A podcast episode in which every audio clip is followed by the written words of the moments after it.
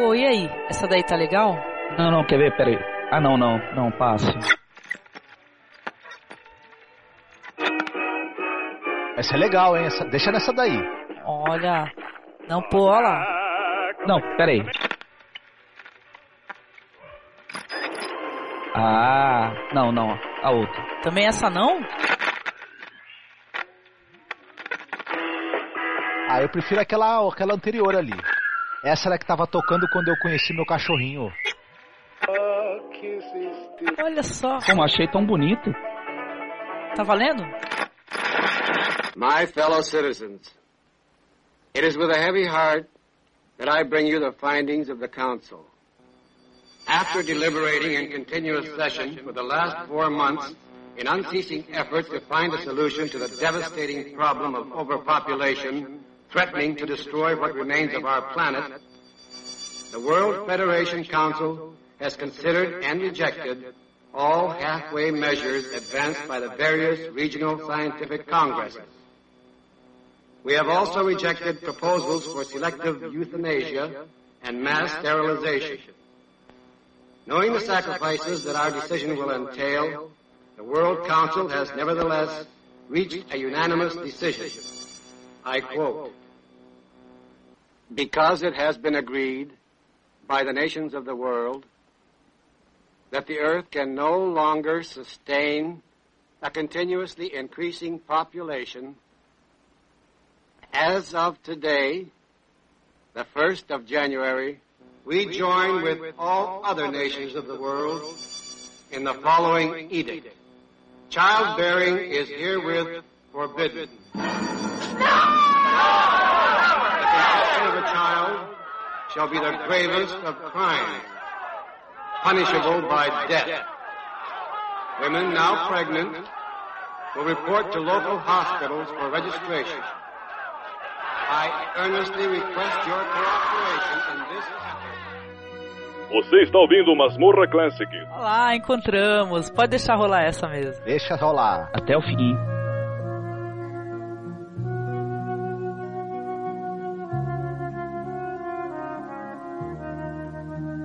Hoje falaremos de um clássico chamado ZPG, Zero Population Ground. Né? E para isso nós trouxemos aqui o nosso colaborador Marcos Noriega. Tudo bem, Marcos? Opa, tudo certo? Certíssimo. O nosso amigo Alexandre, que é lá do Cine Alerta. Tudo bem, Alexandre? Tudo bem, Angélica? Obrigado pelo convite. E aí, pessoal? Opa, muito prazer ter você aqui, viu, querido? Imagina.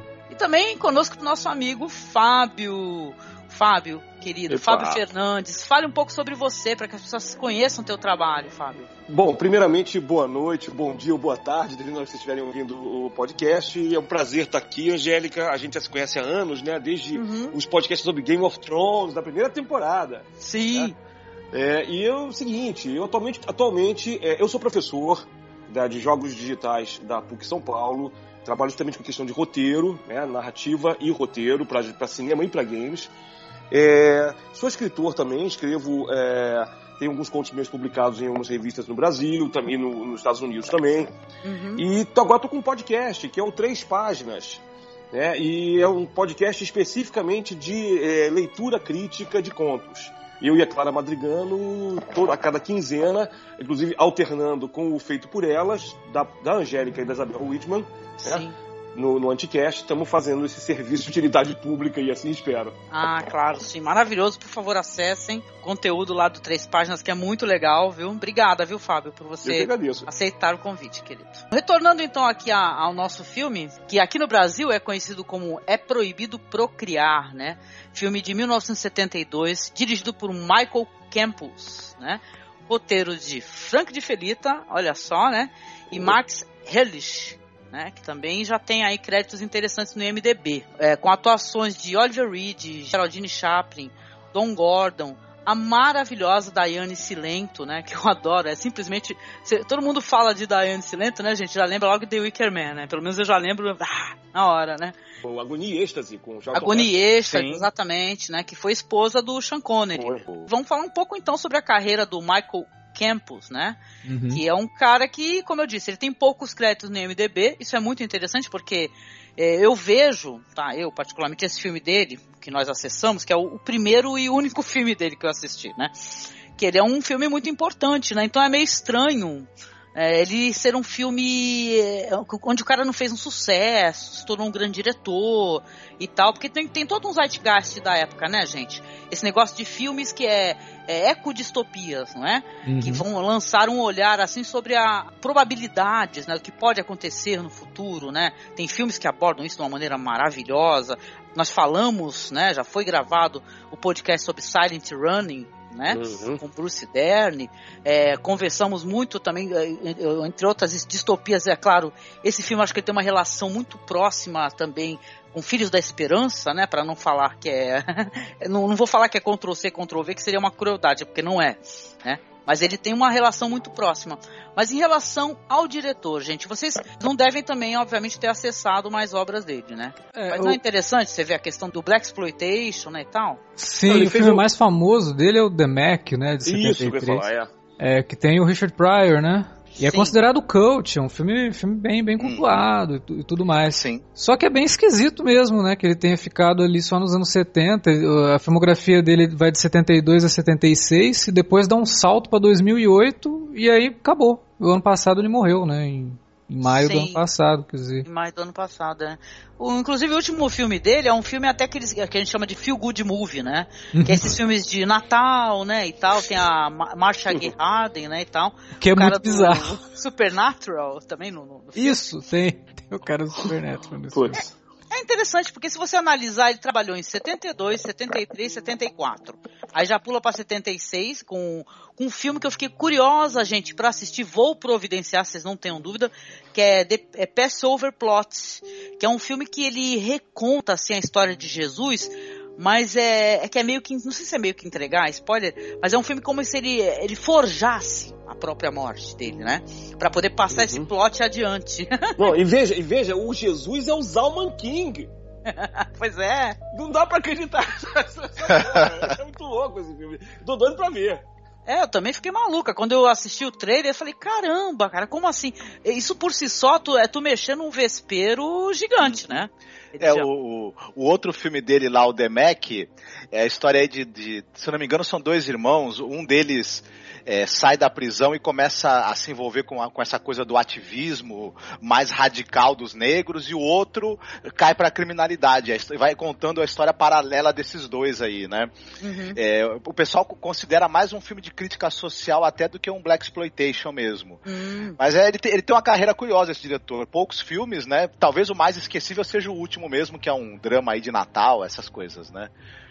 Que o pessoal Pois é. faz pra pagar, pra pagar, comprar eletrodoméstico e pagar condomínio atrasado, né? Os atores. Nossa, né? Porque olha só, teve o Survival de 76 e só em 2008, então, teve esse Christmas é, Contagion, né? Que é o filme dele que eu falei que é um feel good movie, né? E tal, né? Que não me deixou muito empolgada. Mas, porra, o Zero Population Ground, eu fiquei louca da vida com esse filme, que é maravilhoso, né? Eu, eu tô fazendo só uma intervenção aqui rápida. Eu acabei de ver o obituário dele no Los Angeles Times.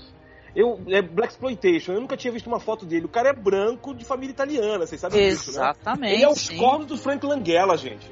É impressionante. Ele lembra o Frank Langella. Né? um- lembra um bocado. Pois é, mas assim, é realmente o, o- é impressionante, quer dizer, é, isso é bacana, é um sinal do, do, do- do bom diretor, né? Pelo menos nos, primeiros filmes, né? Um cara poder fazer essa transição também. O Sidney Lumet também é um cara que trabalhou também, né? Uhum. Nessa, nessa, nessa, nessa chave também, né? Sim, com certeza, né? E em relação a, a- a esses filmes que são chamados de é, ecodistopias, né? Que filmes que falam, né? é, sobre essa questão de, ai, olha, toma cuidado, olha o que, olha o que tá acontecendo com o mundo, né? E tal. O que, que vocês gostariam de relacionar? Porque é interessante a gente trazer pro ouvinte, né? é, que tem coisas que são bem, ah, até que óbvias, né? Você pensa lá ali no Silent Green, né? É. Com Logan's Run. também, Heston. né? Logan's Run. Logan's Run. né? Logan's Run é- pode ser bem relacionado pela questão já aí do contrário, né? Do, não é do nascimento, É. mas chega aos 30 você tem que morrer, né? É. Eu acho que toda, toda essa questão, Angélica, dessa, dessa época, eu acho que foi uma das épocas. Não sei se eu vou falar uma coisa aqui muito nada a ver, me, por favor, me, me corrijam se eu estiver errado. Eu acho que foi uma das épocas mais honestas do cinema americano para Uhum. fazer isso. E eu Porque é o seguinte, os, os mocinhos, salvo, né, salvo algumas exceções, os mocinhos morrem no final. Entendeu? Porque não dá pra lutar contra o sistema como um todo. É, é- é uma coisa sistêmica mesmo, né? Você, você não tem esse negócio de um homem e uma mulher contra o sistema. Até tem, mas no final é, você não pode combater. E eu acho que esses filmes são muito mais legais como lição de futuro do que os atuais, porque eu, eu- hoje em dia eu não vejo mais com tanto pessimismo quando, quando eu era criança, não. Eu vejo esses filmes tipo, ok, se o mocinho ou a mocinha forem por esse caminho, vai dar errado. Mas aí é legal, o filme já tá mostrando pra gente qual é o caminho que dá errado. Então vamos partir Sim. daí pra ver outras coisas, né?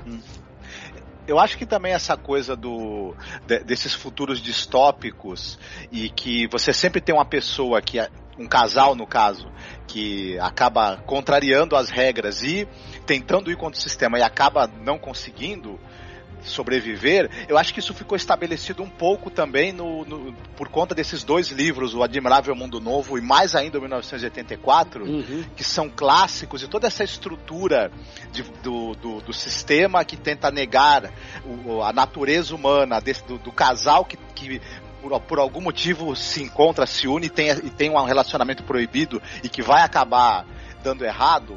Infelizmente, não vai conseguir enfrentar o Zeitgeist onde eles estão inseridos ali. Isso se estabeleceu no 1984 de Uhum. maneira tão forte que acabou influenciando tudo mais pra frente, inclusive o cinema, né? Sim, é verdade. Concordo. E tu, Alexandre, tua relação com essa espécie de obra que tem esse viés distópico, querido? Eu, eu gosto muito da, do cautionary tale, né? Que é o que eles chamam esse tipo de filme. É, a única coisa que nos anos 70 eu vejo assim que depois o Ridley Scott melhorou muito isso, que é a questão do, do cenário mesmo, né? Da, de como você mostrar esse futuro distópico. Eu acho até que o Zero Population Growth ele tem um, um quê de tentar deixar o negócio o mais sujo possível, mas no fim a visão, por ser um filme de sci-fi ou alguma coisa do tipo, era muito limpa, né?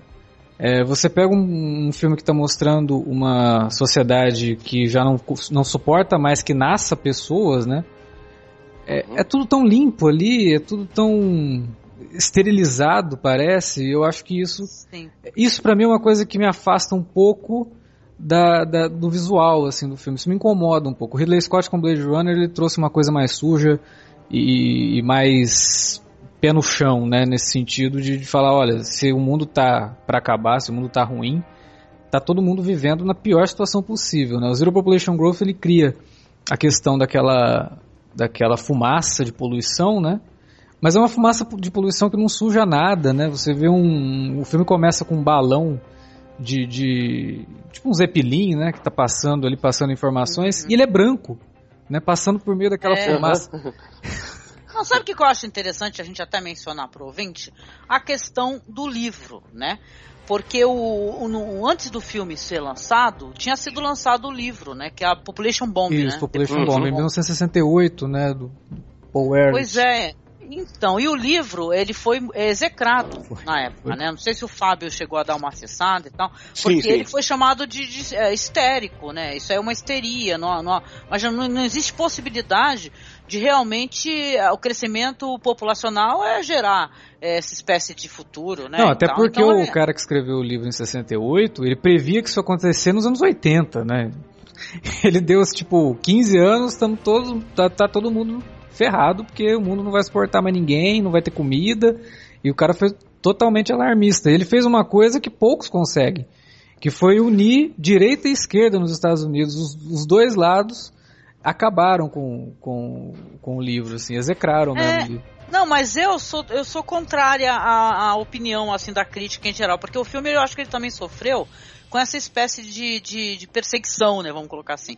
Porque ao, mesmo tempo é uma, é uma época, se tu for parar pra pensar, né, nas coisas que estavam sendo lançadas, que nem eu falei de Silent Green, é, tem o The Andromeda Strain, né, Uhum. ou The Crazes, né, do Romero. THX Então, 1138 do Isso, Sim. Silent Running. São filmes que é, é- como é que é? São histórias de antecipação, né, que chama, né? Tá, onde você vai ver possibilidades, né, às vezes mais negras, né? Eu acho que talvez dentre esses aí, que ele é mais pessimista, não é? Ele é mais pessimista, ele vê o futuro de uma maneira mais assustadora e pessimista. Mas isso daí de certa maneira tá interligado até com o próprio Blade Runner que você comentou, que também é um futuro, não é verdade, Sim, onde principalmente quem lê o livro, é, as pessoas não têm acesso aos animais e tal, e tem aquele negócio de do cara ter aquela ambição para ter um desses, desses animais, né, que são é, mecatrônicos, sei lá, são, são robôs de certa maneira, e, e o, o Zero Population Graph é a mesma coisa também, né, só que aí nesse caso vai, vão ter as crianças É. que são é, é, artificiais. Eu acho que cabe aqui, já que a gente está comentando, né, para citar o plot do filme, né, porque a gente tá Só divagando, não tá nem né? A gente falando. não falou sobre o que, Mas- que filmes. É, verdade. é verdade. Então eu vou fazer, eu vou fazer aqui o, vou jogar aqui o plot do filme e a gente depois disso fala um pouquinho sobre, tá? ok. Então, o ZPD, que eu vou chamar de ZPD, que ficar falando o nome inteiro é um saco, né? Mas todo- por, por aí tu encontra sempre como ZPD, viu, gente? Tranquilo. Ah, pode chamar de É Proibido Procriar também, que foi o nome que ele recebeu no Brasil. É proibido procriar, é, É. um nome excelente, né? É maravilhoso, é proibido fumar, É. proibido proibir, essas coisas todas. Exatamente, é disso que eu me lembro. Assim, É, dá- pô, parece que. Dá pra cantar, né? É proibido procriar. procriar. Foi o governo que diz, né? Então. Mas assim, é, nesse, nesse universo aí onde o filme se situa, né? A Terra ela já não tem condições de, de, de comportar os seres humanos e você vai começa o filme com uma mensagem, né? Que é que nem o Alexandre comentou, um Zeppelin, né? Onde vai ter a transmissão do, do que seria o presidente, né? A pessoa, né? Responsável pela, pela- por informar, quem decide, né? Ele falando assim que é, devido às atitudes dos de, todos os administradores aí, né? Administradores ou governantes, né? Seriam, né? O mundo não tem mais condições, né? De, de, de, de suportar as pessoas e tal. É, não, há, não existe alimento, não existe água suficiente. Então, o que, que- o que, que eles podem fazer? Ou eles podem começar a fazer a eutanásia, né? Vão selecionar pessoas para ser eutanasiadas, ou não podem mais nascer crianças, né? Então, por 30 anos, né? Essa, essa lei que por 30 anos as pessoas não podem mais ter filhos. O ambiente ele é todo cheio de uma fumaça espessa, né? Que você vê que as pessoas eh, têm que usar umas máscaras que são muito interessantes. Eu gostei dessa eh, questão da aparência, por sinal. A máscara é legal mesmo, é um belo visual. é bem É. interessante, né? Aí, tudo, você não tem esses cenários de filmes onde você vê grandes, né? Tipo a gente falou do, do Logan's Run, né? Não vai ter nada disso. É tudo muito. É, é uma fumaça que você não vê, por exemplo, dire- direito o universo onde eles estão, né? Então, e o que inclusive deixa o filme mais barato. É bem interessante. Eu isso acho daí. até que isso foi uma, um recurso muito bem empregado para poder esconder que eles estavam gravando ali Uhum. num lugar limitado, né? O- a maneira como os cenários e as vestimentas são feitas, porque é, é- é um cenário muito econômico. Você vê que não, que não tem preocupações assim com decoração, com sofisticação, com luxo, e as pessoas usam roupas todas iguais também. Então, você também é, intui do cenário que tem uma, uma padronização de pensamento, Ah, de sim. sentimento e talvez um poder meio centralizado ali, né? Uhum. Sim. Ah, mas só tem uma coisa que, não, que me incomodou o filme inteiro, eu fiquei tentando entender e não se dá pista nenhuma. São os medalhões que eles usam, que aparentemente parecem a forma de uma Hum. folha, se eu não me engano. Sim. E é o seguinte, só, só se explica por um único motivo. Era da, era da moda usar medalhão na época. É, Não é. É verdade. Né? Tal- talvez dentro do livro, né, Fábio? Talvez tenha uma explicação mais específica, né? Eu Talvez acredito tenha, que sim. tenha ficado perdido, né, dentro dessa questão da transposição pro roteiro. Teve um né? momento que um Uhum. dos personagens até pega o medalhão eu achei que eles fossem explicar isso, mas aí deixa, deixa passa e não. Ficou, ficou na ilha de edição. Pode ser, né? Pois é, é, é. Porque É. tem muita coisa no filme que é interessante, que não precisa explicar. Aquela cena do museu. Que, aliás, uma coisa, uma sacada que eu achei genial, que também não é exatamente original do filme, mas ficou muito bacana ali, é aquela coisa deles trabalharem no museu, os dois casais, e ficarem reproduzindo como era a relação de dois casais swingers da década de 60, na 60, Exatamente. na É, até, até Pô, é porque. Que tinha liberdade sexual, né, e tal. né, Até assim. porque o filme distorce, o filme não, né? O roteiro distorce bastante para a população daquele futuro como que as pessoas viviam no, no século XX, né? É, Uhum. Tem um filme que é mostrado ali falando de como que as pessoas se alimentavam, achando um absurdo, Sim. né? Que as pessoas comiam ao ar livre e que o queijo para ser bom tinha que ter fungo e não sei o que. Exato. É, o filme ele faz questão de mostrar isso daí de uma maneira detalhista e, e as pessoas ficam assistindo no cinema, né? Sim. Nessa história vai ter um, um foco também muito interessante nos personagens da Geraldine Chaplin e do Oliver Reed, né? Que eles são é, o Russ e a Carol. Eles são um casal, né? Onde que vocês veem que eles, é, eles trabalham nesse museu que o Fábio mencionou. Esse museu que ele reproduz é, como é que era o comportamento das pessoas, explica-se, por exemplo, é, é, que, que era um- uma bomba que, a- que, a- que colocava combustível num veículo, como é que funcionava isso daí, Sim. o que, que era um gato, o que, que era uma galinha, todos empalhados. Eles não têm acesso mais a essa espécie de, de coisa porque o mundo, né? O mundo ele foi destruído, inclusive de maneira radioativa, pelo que eu pude entender. É, isso a gente né? Descobre depois, no final do filme, né? A gente É descobre por que, que não, não- o mundo não comporta mais pessoas, né? Porque tem uma grande parte do mundo que está contaminada por radiação. Inabitável, É. né? É, isso é Uhum. verdade. Isso daí nos leva até à questão do Logan's Run, né? A farsa, né? Que às vezes é conduzida. Eu, tive essa impressão, É, né? exatamente. Sim. Que, é, que, é- que existe uma farsa ali, né, em andamento. Mas assim, só mencionando aí o personagem que tem mais foco dentro dessa questão, vai ter o personagem da Diane Silento, que ela é Edna. A Edna, ela também atua junto com o Oliver Reed ali, a, é, fa- fazendo aqu- essas demonstrações de casais ali, que o marido vai sair de cena, e os dois vão começar a se beijar.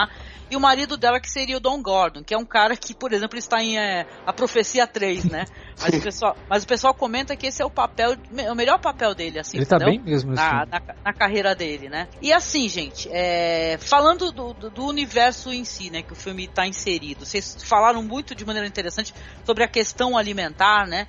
O filme foca de uma maneira legal que eles, por exemplo, num restaurante, gente, onde tá tocando aquela música ambiente com violinos e tal, aquela lotação e, tipo, é, as- todas as comidas, elas vêm como se fosse pasta de dente, são aquelas pastas, né? Aí ele tá falando, hoje tem hambúrguer, não sei o que lá. Como será o sabor desse hambúrguer, né? Só que tudo é a mesma coisa, na verdade, É. nada tem sabor. E eles mesmo, como o Marcos disse, eles é, tem essa questão comportamental, porque eles parece que os sentimentos deles são meio, né? é, eles não entendem, por exemplo, o que é ciúme, né? Então, algu- alguns sentimentos humanos também, eles também parece que eles foram, com o tempo, foram é, podados, É porque né? eles são tão pasteurizados que eu acho que eles não sabem nem o que sentir, né? Não, eu, eu- mas assim, uma coisa, eu não sei se, se vocês, se existe uma suspeita exata de que, em que época se passa isso. Porque tem uma cena no subterrâneo que eles acham jornais, a Geraldine Chaplin acha jornais velhos, mas os jornais ainda não estão se desfazendo no, no dedo, né? Quer dizer, estão amarelados, mas é. E tem a cena do cinema também, que tem umas pessoas mais velhas que quando vem a cena do pessoal comendo, Uhum. tem um cara que fecha o olho e lambe os beiços. Quer dizer, esse pessoal lembra. É. Isso aconteceu 30, 40 anos antes. Não é uma coisa de duas, três gerações. Foi dentro de uma geração. Então, assim, isso é que eu acho que é um, um pouquinho forçado, mas como o filme inteiro coloca isso de maneira muito, muito, muito intensa, a gente tende a, a- a comprar a ideia e esquecer, né? Mas você vê que ele bota toda hora uma pista de que não, peraí, algumas pessoas ainda lembram. Talvez o, o, o, o Russ e a Carol McNeil não lembrem porque eles devem ter nascido pouco depois disso, né? É. Hum, sim. Isso aí é início do século. XXI. Aham. Sim, porque eu acho que é até devido a, a que tipo anos 80, né, que o cara tava prevendo que talvez isso acontecesse, Sim. né? Tem umas cenas muito emblemáticas assim, é, por exemplo, tem uma cena do restaurante onde ela tá com os legumes frescos no colo, Hum. né? Tá comendo aquela comida e tal e tá com os legumes frescos e ela é roubada, né, no restaurante. E é e essa cena é a cena da, da pessoa gritando bebê, né? Baby, baby, baby, Uhum. né? E tal e os caras vindo, né? Porque assim, é, mais uma coisa que a gente não explicou, mas é interessante falar, que as crianças nascidas, é, ge- geradas antes da lei, elas são marcadas, né, com uma, uma espécie de, de, sei lá, eles têm um dispositivo lá onde aparecem as crianças sendo marcadas, né, onde, vão- onde pode fazer um leitor, que elas estão autorizadas a, a estar vivas, né, que foi antes da lei. Já as É, esse crianças B, pós BE não, né? que aparece na, na testa das crianças é before edit, alguma coisa assim, não é isso? Antes do edito. Isso. Tanto que quando tá, ela, a- tá aquele Zeppelin informando lá que é proibido procriar a partir daí, né? Tem uma loira que tá grávida com barrigão, né? Ela tá sorrindo, ela pensando, ah, eu já tô grávida, né? E tal. E tem uma, uma coisa também legal que eles colocam a, a paranoia e a, a, a inveja, sabe? E aquele sentimento interessante, né, do- dos oprimidos é, não se juntarem dentro de sua opressão, né? Que é uma coisa que é conversado hoje em dia também, de uma maneira legal, que é assim, é, os que, os que têm filho, é, eles são delatados pelas próprias pessoas, entendeu? É, é até Então, porque eles são, eles pessoas- são é, incentivados a delatar, eles ganham é, ração, ração, ração extra, né, se eles delatarem. Então é criado mesmo essa coisa da- das pessoas fazerem parte do sistema e, serem incentivadas a isso. Agora, quanto à época que o filme se passa, é, no final, quando eles descobrem lá aqueles, aquelas ruínas né, da- da- de, de navios nucleares e tal, a data que aparece ali do submarino é 1978, né? Uhum. Quer dizer, Hum. ali deve ser realmente no comecinho do século XXI ou ainda nos anos 90, né? No finalzinho do século XX mesmo. Sim. Porque não é possível. Teve essa uma guerra nuclear, né? Não deve ter passado 50, 60 anos depois. Eu, eu quero fazer uma pergunta pra vocês. Vocês acham que enquanto o pessoal tá lá na Terra passando por essa situação de tendo que conter a população, vocês acham que no espaço tá lá o cara tentando plantar as últimas florestas da Terra, que nem no, nos Corridas Silenciosas? Seria, um- Isso aconteceu ao mesmo tempo? Pô, seria maravilhoso isso, faz todo sentido. Depois eu quero que o Marcos ele faça aí a. ele- a gente ficou devaneando aqui em casa, né? Ele fez uma timeline de eventos entre os filmes, né? E é bem interessante porque as, as coisas casam mesmo, né? Mas guarda isso, Marcos, guarda aí pro ouvinte ficar ansioso e querendo saber. Depois fazer uma espécie de universo, uma espécie de universo Marvel das distopias. né? Exatamente, É. isso mesmo. Isso mesmo. Gente, o que, que vocês acharam? São cenas é, muito interessantes, porque o pessoal pode falar o que for, gente, desse filme, falar que o filme é datado, uma ou outra coisa não funcionou, né? Mas as cenas, por exemplo, onde eles estão numa espécie de. num espaço onde o Estado, né, vai descolar crianças artificiais, né? Que são, é, dessas crianças artificiais que elas foram feitas por um cara chamado Derek Meetings, né? Aham. ele fez os bonecos, e são bonecos bizarros que dá medo, é tipo Juju Carente, né? Ah, não sei se vocês já viram esse vídeo Juju Carente, né? Dá, dá medo, né? Então, mas assim, mas eles, é, ela desiste, né? Porque eles estão todos ali numa fila, porque como, é, como lidar com essa questão, né? Da, da angústia humana, do desejo da maternidade, né? É, é bem legal isso daí. Como é que vocês acharam dessas cenas? é, primeiramente, essas cenas aí que eles estão nesse local para tentar descolar um bebê. Olha, eu achei ah, algum. é, sinceramente, você falou do filme estar datado em algumas coisas. Realmente, quando, come- o filme começa e eu vejo aquela coisa do, do Zeppelin drone lá falando aquelas coisas, eu pensei, pô, de novo não, filme de governo mundial é, distópico. Agora, naquela época fazia sentido. E aí, quando chega na cena do dos bebês artificiais, eu aquilo me deu um incômodo sério, verdadeiro, muito profundo. Eu tive que parar o filme um momento. Porque eu falei assim, é, é- isso é apavorante.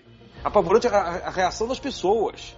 E aqui, aí que a gente se identifica mais ainda com, com a Geraldine Chaplin, porque ela, ela meio que dá um treco e fala, não, não quero. Sim. Não quero isso. E, e a gente também, a gente, a gente, né, entra, começa a, a se- aí entra a imersão, né? Você começa a dizer assim, mas meu Deus, se fosse comigo, eu não- também não aceitaria isso. Como é que pode as pessoas aceitarem? E é o que você fala, as pessoas são condicionadas depois de décadas, né? De modo Sim. que elas. E aí, para pra pensar também, é, é, eu sei que eu vou falar uma besteira agora, mal comparando, mas é a mesma coisa, quase a mesma coisa de você querer o iPhone 7. Ah, sim. Entendeu? Uhum. Que não, não tem a porra do headphone com fio, entendeu? Você tem que pagar 10, pagar, sei lá, é, 14 mil parece, pelo câmbio de hoje, 14 mil reais o iPhone 7 e 1.400 o fone. Que isso? Não faz sentido essa merda, não faz sentido. Eu adoro meu celular Moto G primeira geração. Não, eu já tive um iPhone, agora eu tô com, agora eu tô com Android, eu vou comprar um Zenfone e acabou, entendeu? Aliás, se alguém tiver me, da Lazo tiver me ouvindo, aceito o dinheiro em troca do jabá. Né? Aceito o celular em troca do jabá. Agora é o seguinte, no iPhone nunca mais. E aí é esta tal história. A gente fica brigando sobre isso hoje em dia, discutindo sobre isso, e para pra pensar. É, é claro que aquilo ali, evidentemente, tem um outro viés, né? Da questão da, como você falou, Angélica, a necessidade de ser mãe. Né? Ou não, não, não necessariamente a necessidade, agora está se discutindo muito essa questão do instinto maternal hoje em dia. Mas Sim. a possibilidade. Mas quando você se depara com a impossibilidade de ter filhos, por, não, por, não por você não poder gerá-los, mas porque o Estado não quer que você tenha, eu, eu suponho que a pessoa acabe se agarrando, é, é, tanto mulheres quanto homens, ao, ao kit, a, a next best thing. E é uma merda, mas é o que tem. Então a pessoa vai e pega. Mas é- Exatamente. mas isso pra mim realmente tem um componente de terror no filme. É um componente que me É aterrorizou. porque porque dá, dá, dá a entender que a solução encontrada pelo Estado por uma grande corporação que está lucrando bastante com essas crianças que são vendidas, né? É você criar um produto, né? Você transformar o desejo da, da mulher numa necessidade de consumir um produto, né? E, e você, É, você quer, é uma- tipo, tampar o sol com a peneira, né? Tipo, é, você quer acabar com um problema, que é o problema da, da superpopulação, criando um outro, né? Que é necessidade por algo grotesco, se for levar em Isso, ex- exatamente, gera um outro problema, gera um problema que é interessante, como, como o filme aborda, a questão da depressão, Sim. né? Porque a personagem da Diane Silento, ela tem um desses filhos, crianças artificiais, e ela não quer mais cuidar, né? Então você vai ter uma tela. Eu adoro isso quando aparece nos filmes, gente, é uma coisa muito gostosa, né? Ela tem uma tela plana, que é algo que hoje em dia é uma coisa comum, né? As pessoas têm, né? Uma tela plana onde ela tá fazendo uma videoconferência falando com um psicólogo, né? Um psiquiatra. Né? Que, aliás, gente, vamos mencionar, porque é impossível não mencionar. É, essa personagem aí que faz a, a psiquiatra, que a, que a Daiane Silento se consulta, é nada mais, nada menos do que a, a personagem lá da festa de Babette, viu? O nome dela é Brigitte Federspiel, né? Que é essa psiquiatra, Marcos. É, lembra das irmãs da festa Sim, de ela- Babette? Sim, Poxa. sim. É, então, maravilhosa, adoro essa atriz, gente. Quando eu fui ver, não, eu te amo, entendeu? Eu Adoro. Ah, gente, é muito legal. Porque aí você vai ter que lidar com a questão psicológica, né? Como, como é, resolver angústias humanas. Se você, ah, vamos acabar com a superpopulação, né? E tal, né? Vamos tentar resolver essa questão. Apesar que mais pra frente eles vão tentar revogar essa, esse- esse negócio da lei, né? As crianças que foram geradas antes da lei estão querendo também Sim. alterar. Ou seja, né, vai, vai rolar Uhum. mais eutanásia, né? Então, isso aí não tem. É um futuro bem negro mesmo. O, o. Então, não, que, que esse, esse- essas crianças é, androides que são oferecidas, elas não conseguem suprir essa falta que as mães, esse sentimento materno que as mães têm. Por isso que tem que ter esse psicólogo, na verdade, para tentar convencer você de que aquele substituto mecânico funciona. E não funciona. E isso me lembrou muito o, o também o que, o que tem no livro do Brian Aldiss, que é o- um conto do livro Super Brinquedos Duram o Verão Inteiro que, que é muito isso também. A mulher não pode ter filhos, o marido compra um, um, um menino artificial para ela e ela. Ao, com o tempo ela vai tendo uma rejeição, vai pegando um ódio e a, e a criança artificial ela tem, ela tem inteligência artificial, ela começa a ficar com medo de ser morta pela mãe, que é o que a mãe realmente pretende fazer com ele, inclusive. Então esse- essa substituição, é, tanto nesse filme quanto no, no, no- no conto do Brian Aldiss, que me lembrou muito essa história, acaba em desastre, né? Sim, Não- não, e vamos tem- mencionar pro ouvinte, né? Porque o Marcos falou de é, Super Brinquedos Duram o Verão Inteiro, é, se tornou inteligência artificial, Isso. né? Esse Sim. filme aí, né? Então é interessante o pessoal fazer essa relação que lá foi mais é, palatável, É. né? A questão da, da mãe, né? É, do que é no livro. No livro o negócio é mais pesado. Agora o que eu ia. que eu- E só, só, só, só. Tô É. pra responder. Não, só, só pra completar, essa coisa da. Depois o filme lida com isso também, porque essa coisa de criar necessidade e aí criar um outro problema, me parece que o filme deixa também a, a, a, ideia de que a superpopulação também foi uma coisa criada a partir da resolução de um problema, entre aspas, humano, que são as doenças. Né? O, tem um médico lá que fala, a gente descobriu a cura do câncer, a gente descobriu a cura para todas as doenças cardíacas, e aí as pessoas pararam de morrer por conta disso. Isso, que é um médico que tá em depressão, Exato. né? Que e se as pessoas pararam de sim. morrer, o mundo tem mais pessoas, né? Tem que, você tem que dividir espaço com mais pessoas, não, não tem morte. Então, é uma Exato. coisa que a gente vai causando e que vai é, levando a outros problemas. Ó, vamos, vamos solucionar isso? Vamos. Aí você soluciona e fala, puta, mas agora criamos um outro. Vamos solucionar esse que a gente criou? É cria outro, né? É como se a natureza ela não precisasse de ser solucionada. Ninguém precisa solucionar a morte, é uma coisa natural. Parece também o filme dá a entender que, ele- que, os- que as, as pessoas mais velhas e que já já estão incapacitadas para o trabalho vão ficando isoladas em algum local. Eu Teve um todas juntas, momento. né? Uma espécie de Isso, asilo. teve um momento quando. Ah, igualzinho hoje. É, é, sim, igualzinho hoje. A única coisa, que, a diferença é que teve um momento que quando eles mostram as pessoas mais, mais velhas indo pra esse asilo, eu achei que fosse uma coisa meio campo de concentração, assim, que eles fossem começar a se livrar dos velhos, sabe? É, eu até acho que nessa questão aí toda, uma coisa que eu fiquei esperando o tempo todo e que não aconteceu, seria a hipervigilância do cidadãos, como em 1984. É, você, eles, ela, ela, né, eles vão ver, o, ver o, o velhinho lá, o médico velho, no asilo, depois ela vai pedir a opinião dele de novo sobre o bebê, leva o bebê lá. E eu fico pensando toda hora que alguém ia invadir, tomar o bebê dela e ia dizer baby, baby. Mas ali não, não tem vigilância, não tem câmera ali. Então nesse ponto eles dão uma suavizada. É mais ou né? menos, né? Porque tem um, tem um determinado momento que, tudo bem, na câmera não é 24 horas. Mas a qualquer momento você pode apertar inadvertida- inadvertidamente o botãozinho lá, ligar aquela videoconferência e tem alguém olhando pra você, né? Que é o que quase entrega Sim, eles ali. Sim. Que é o que acontece, né? E não, e detalhe é também o a personagem da, da Anne Lento, né? Que ela, até devido a essa questão da, do desejo, né, é, irrefreável de ser mãe, ela acaba descobrindo, né? Porque a personagem da Geraldine Chaplin, a Carol, ela resolve falar assim, ó, é o seguinte, eu quero, eu quero ter um filho. E eles transam, né? Não mostra, gente, é um filme bem pudico nesse sentido. Eles transam e ela tem uma maravilhosa máquina de aborto no banheiro, né? Onde ela pode decidir se ela quer, né? né? Exato, aquilo ali é maravilhoso. É um micro-ondas de aborto aquilo ali, é impressionante. Gente, a gente precisa ter uma coisa assim, né? Olha, você decide, acabou a relação, ai, fura a camisinha, tem uma máquina, aperta o botão, uh, acabou. Eu falei, eu falei isso de brincadeira, né, gente? Que é uma coisa bem séria. Mas é que eu vi um debate tão interessante do Quebrando o Tabu, né? Que eu até recomendo, deve estar disponível lá na página do Facebook, que é Precisamos Falar sobre Aborto, e, gente, é, é muito relevante essa, essa questão, né? Porque ao mesmo tempo que você está vendo, hoje em dia, o, o discurso, né? A problemática é totalmente outra, né? Religião, né? Essa questão toda é envolvida. E o filme, ele não, ele não perde dois segundos com isso, é maravilhoso. Ela simplesmente tem um botão onde ela aperta ali, um, é, ela se posiciona, não é nada intrusivo, né? Parece que ela só se posiciona à frente e ela aperta a É, bolsa. a diferença é que nesse não- caso, não- não nesse caso é uma coisa imposta pelo Estado, né? Você tem que fazer o aborto. E ela se rebela simplesmente por pensar, não, eu que tenho que decidir se eu quero abortar ou não, né? Que deveria ser o correto, né? Deveria ser. E é uma decisão, gente, se for parar pra pensar, é quase que uma decisão insana que ela Sim, tem. nesse caso porque essa- é- ela não vai poder é, parecer, óbvio, barriguda de jeito nenhum. A criança nunca vai poder vir à luz, porque, gente, dentro dessa, dessa sociedade, eles verificam, como eu disse, se, a- se a criança tem esse- essa marcação na testa, né? Então ela, meu, ela tá condenando, né? Ela, tá, está, ela está se condenando, está condenando o, filho dela e juntamente com Sim, o marido. porque a né? gente não comentou tal. isso, né? Quando descobrem que uma família teve um filho depois do, do ato de, de, de Zero Population Growth lá, é, a família é exterminada, né? Sim, eles colocam uma espécie de cúpula, né? E tal, que ela vem com a- um avião, né? Vem trazendo assim um, um helicóptero, ela vem trazendo uma cúpula, vai cobrir a, a família inteira, pai, mãe e filho, e eles vão ficar por 12 horas lá presos até serem, né? é, mortos é, por gás. Tem o perímetro de execução da praça, ainda sendo elevado para um determinado local certinho, porque eles são muito organizados, Sim. né? E é naquele local ali que a execução vai acontecer através de, de- de sufocamento dentro daquela cúpula. Por que eles 12 colocam, horas, né? né? Uma coisa.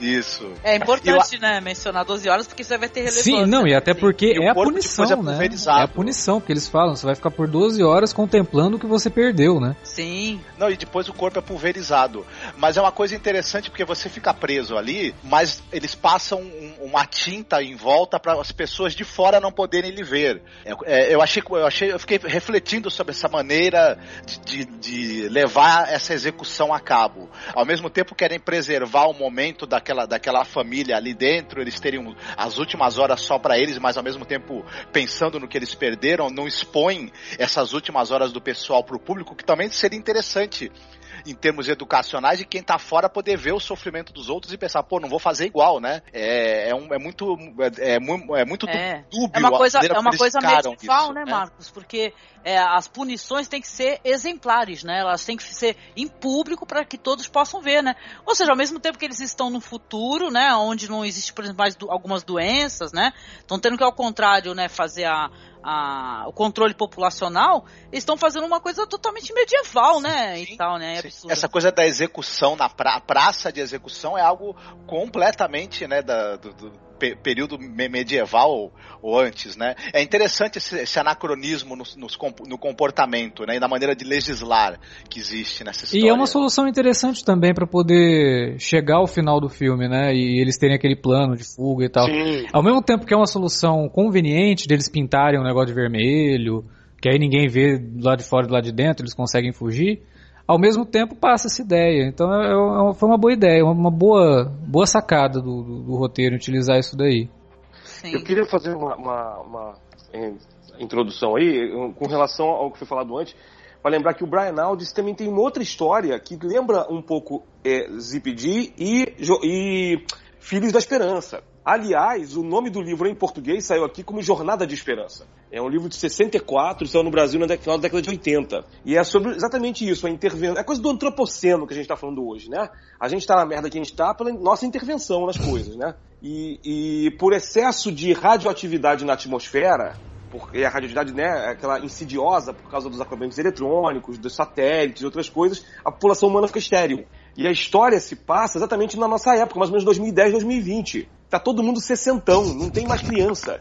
E tá, a sociedade está virando medieval de novo. E tem o Grey Beard, né, que é o que é o que é o- um dos principais, que é o protagonista, ele e a esposa dele ficam de olho nisso, porque tem pessoas aparecendo querendo é, canibalizar tudo, outros aparecem fazendo meio que uns shows medi- meio medievais para atrair pessoas, para séquitos de seguidores, para eles conseguirem ficar por cima da carne seca, né? E, e aí, de vez em quando, rola um boato de que tem criança por aí, que as crianças estão voltando a nascer. Que até o final do livro você não sabe se isso é verdade ou não. Mas aparecem umas coisas meio grotescas, tipo, pega uns caras mais novos e, e- e transforma os caras em eunucos para ver se os caras continuam meio crianças mesmo, entendeu? Olha só, que Então é uma- interessante. essa coisa do- da sociedade ir pro medieva- medievalismo é outro medo que, que, que a raça humana tem, né? De tudo ir pra barbárie. Porque no fundo né? a gente sabe que a gente é bárbaro. Pô, nunca deixou É, de ser. lógico. É, no fundo com a gente certeza, sabe. com E, e essa, essa invasão de histórias, né, com, com esse mote de radiação e mundo pós-apocalíptico e essas distopias, elas são mesmo fruto dessa época por conta do medo do- da, da guerra nuclear, né, que foi gerado pela criação né, da, da- da- das bombas para acabar com a Segunda Guerra.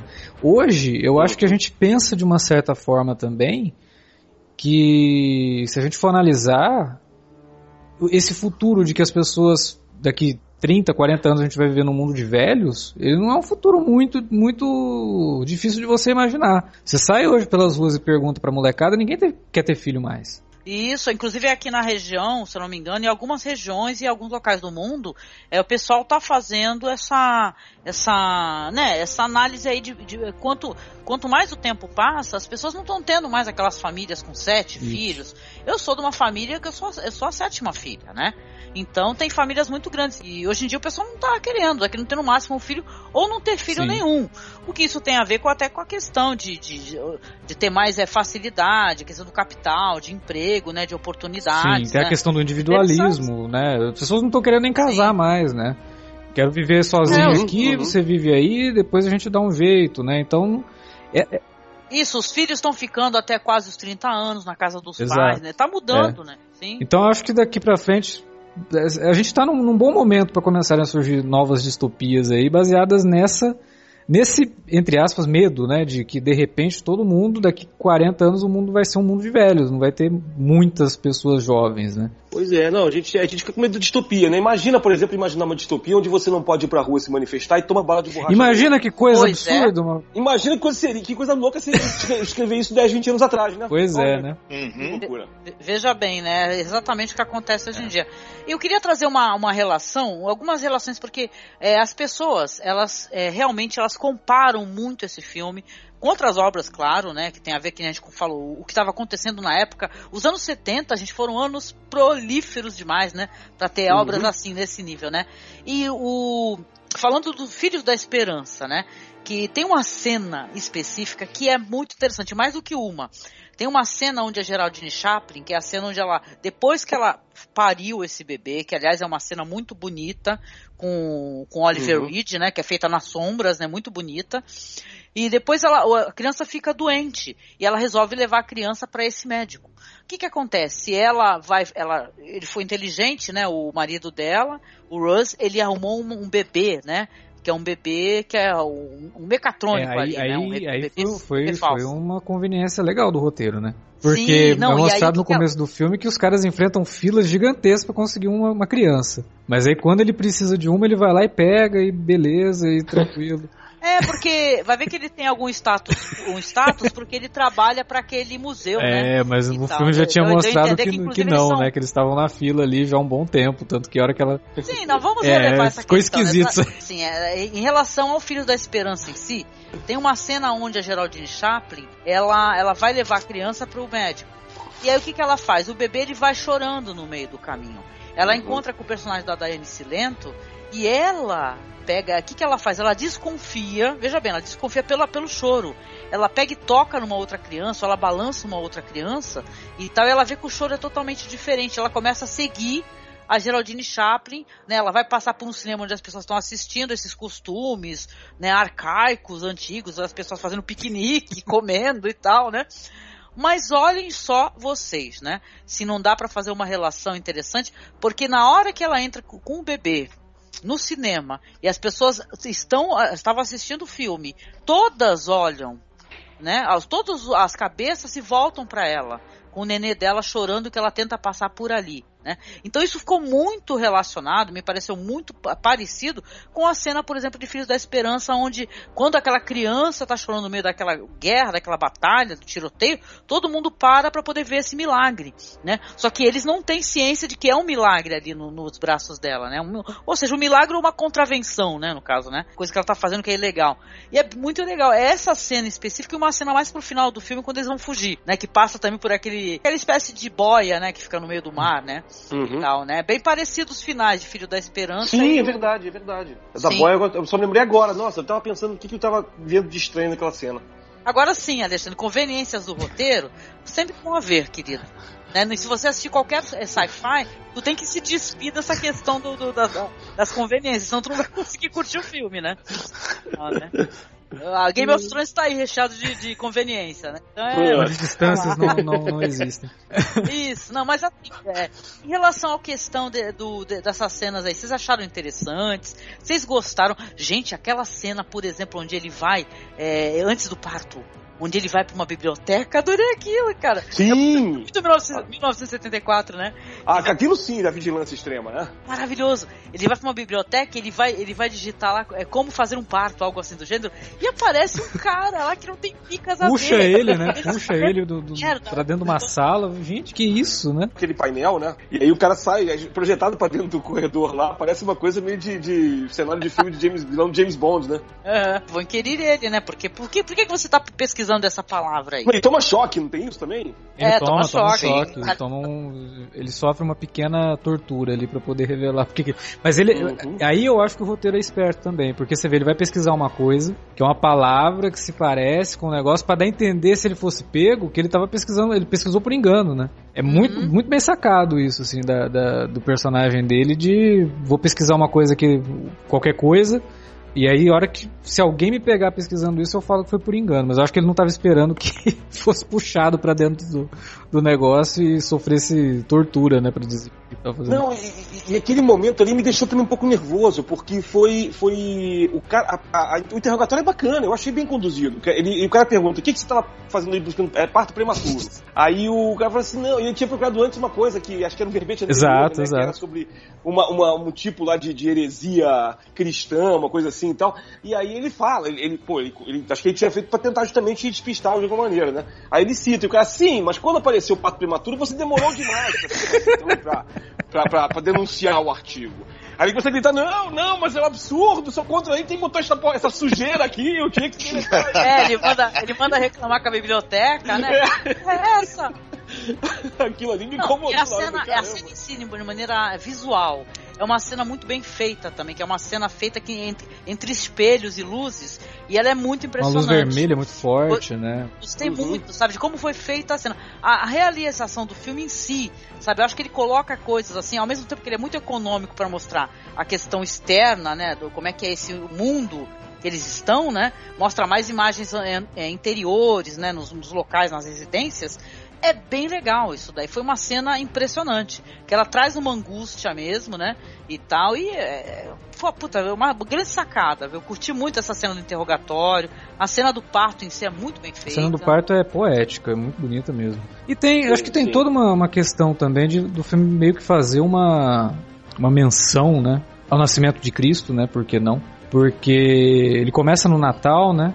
A criança ela é gerada no Hum. Natal. Boa. E é um casal que tá fugindo com a criança de um, de um mundo que quer matar essa criança, né? Então, ele tem, tem um quê ali de tentar fazer essa ligaçãozinha aí com, com a história de Cristo, sim, né? Tem, tem sim. O Herodes, né, mandando matar as crianças É, todas, é. né, e Uhum. tal. Ah, legal. Gostei da tua relação. Não tinha pensado nisso ainda não, né? Sim. é, E quem sabe, né? não- se, se esse filme fosse feito hoje, ele com certeza teria uma continuação, né?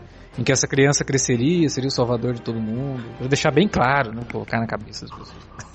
Não, ia ter uma série de flashbacks depois pra explicar, porque americano médio sabe como é que é, né? Você tem que explicar o flashback. Tava Tem que ser hoje do- Não, tava lembrando hoje das, vers- das diferentes é, das diferenças entre os Solares do Tarkovsky e do Soderbergh. Apesar Uhum. do Soderbergh, eu, eu, eu gosto da do Soderbergh, acho, acho é, elegante. É. Eu não gosto do final, porque o final, que eu não, né, não vou falar aqui, mas assim, é, o final o cara faz aquele, aquele diálogo besta do Clooney com a mulher lá pra ficar, pra ficar explicando o que, que tá acontecendo. Gente, mas não precisa dessa merda. É, concordo com a palavra que você usou, assim, pra, pra- a direção do Soderbergh nesse filme é elegante. O grande problema é que ele tava dirigindo Solaris, né? Tava fazendo um remake Sim. um dos maiores clássicos da ficção científica de todos os tempos, né? Pois é. O, o Tarkovsky não precisa falar nada. Você, num determinado momento lá, você sabe que o cara, se tá chovendo dentro de casa, é porque ele não tá em casa, ferrou-se. Né? Não precisa falar nada. Não, é fantástico. Isso é fantástico. Pô. E, e aí, pra, o flashback, entre aspas, que o Tarkovsky faz é fazer aquele puta recuo, aquele zoom out, que mostra a, a, a Dasha do cara em Solaris, né? Tipo assim, opa, agora sim, entendi. Mas assim, se, se alguém não tinha entendido isso ainda, né? É, Soderbergh ele, ele, ele errou a mão aí. Ele, não- ele nem devia ter feito esse filme, na verdade. É, como, é igual o remake de Psicose. Pra quê? Não, não, não, não, É, não, não. nem falemos do Tem alguns filmes que eles não, não precisam, né? Não precisam. Não é? E aquela desculpinha furada, porque tem uma, tem uma desculpa que eu não gosto, gente. É, Ai, mas a gente tem que colocar no contexto da nossa época. Não, não tem não. Apresente não, os filmes antigos pra galera. Vamos fazer É. o pessoal assistir coisas diferentes, né? Aceitar melhor as narrativas. Sim, olha, olha, olha os IPD aí. Olha, eu conheço muito cinéfilo. O que eu mais tenho é meus colegas de Facebook, é muito cinéfilo e louco por sci-fi. Eu conheço muito. eu- todo mundo colocou, gente, eu nunca ouvi falar, nunca ouvi falar. Ou seja, é, passou no Brasil, mas passou há muitos anos atrás o filme, passou na TV aberta, você não consegue resgatar, você não consegue baixá-lo. Eu tenho muita curiosidade, por mais né, que se fale do dublado, de eu ver uma dublagem clássica desse do filme como esse, que é interessante, mas não tem. E inclusive teve a questão da distribuição, né, gente? Que isso daí também pegou depois, porque ah, acho, que, acho que quem tinha os direitos, se não me engano, era Paramount, não lembro. Mas eles não se interessaram em, em, tipo assim, distribuí-lo depois, sabe? Fazer um DVD especial. Essa, é, lá fora tem né, o filme em meio DVD, mas aqui no. Brasil não chega. Não, mas isso, isso eu soube nos anos 80, conversando com um amigo meu, a Paramount brasileira, ela tem um problema muito sério com ficção científica. Eles não, eles não curtem mesmo ficção científica. Você sabe que eles tentaram é, desconversar e não passar os filmes de Star Trek no Brasil. Gente. Porque a, a Paramount brasileira, de algum jeito, achou que isso aí ia dar muito trabalho pra eles e não ia dar lucro. É, são loucos, né? Mas enfim. A gente querendo jogar dinheiro no negócio, né? Jogando É. assim, fala, É, põe será aí. porque my money, né? Take my money. Fala, não, não, porque não, é muito, muito trabalho, é muito complicado, não, não precisa não, precisa dar dinheiro. É não. nicho, né? É Não filme de nicho. Ninguém quer ver isso, não. É, exato, nichão, Agora- né? Agora uma pergunta pra vocês, né, que estão aqui gravando. É, hoje em dia é, é pouco, né? Existe uma de obras nesse com esse contexto, né? Com essa questão da, da- que seja pessimista ou que seja otimista ou que seja utópica, vá, né? Nesses filmes assim com essa espécie de discussão. Por quê? Né? Eu acho que a única coisa que eu me recordo assim recentemente, assim que é mais mainstream, por exemplo, é, tem o filme do Quaron que a gente já falou várias vezes, tem o, o The Road, a estrada, não é? Que eu acho que é um filme que também É, tem essa questão da, da, da é distopia, uma outra, outra né, pegada, né? Do da- outra pegada que é do John É, Hill poderia se é um passar em qualquer- momento, na verdade. Sim, sim, mas acho que dá pra entrar na timeline Sim, do. Marcos, viu, Marcos? Anota essa. Eu não sei se o Marcos botou na timeline dele o seguinte, é um filme da década de 70 também chamado The Ravagers, que aqui no Brasil passou como um novo começo, com Richard Harris. Não assisti. Não, passou Opa. na madrugada da Globo, no Corujão, uma dublagem ótima que eu lembro. É, e é o seguinte, é um filme de 72, 74 e ele passa, passou no Corujão na década de 80.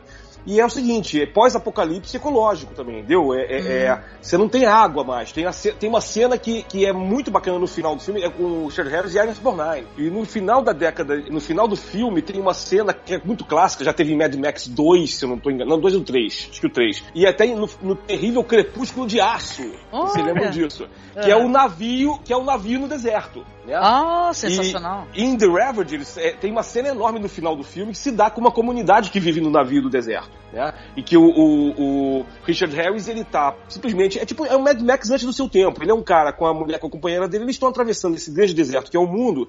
Em algum momento eles encontram um grupo de, de, de, de, de- babacas que acha que eles descobriram onde fica o paraíso. Né, o- um oásis gigantesco, e vamos pegar esse cara e torturar para ele dizer pra gente onde fica o paraíso. Ele não sabe, porque não existe. Olha. Uhum. E ele vai e a perseguição é terrível. E o tempo todo essas cenas mesmo de, de desolação. Você raramente encontra alguma coisa que lembre a civilização. É tudo deserto. Esse navio no deserto é que é uma das coisas mais bonitas do filme. O livro de Eli, né, Poxa. trabalha com essa ideia do, do, do mundo também. Ai, o livro de Eli é um filme que eu tenho um problema tão grande que eu já, defenestrei tanto nessa vida que eu não vou nem falar. É, não, mas tá lá, né?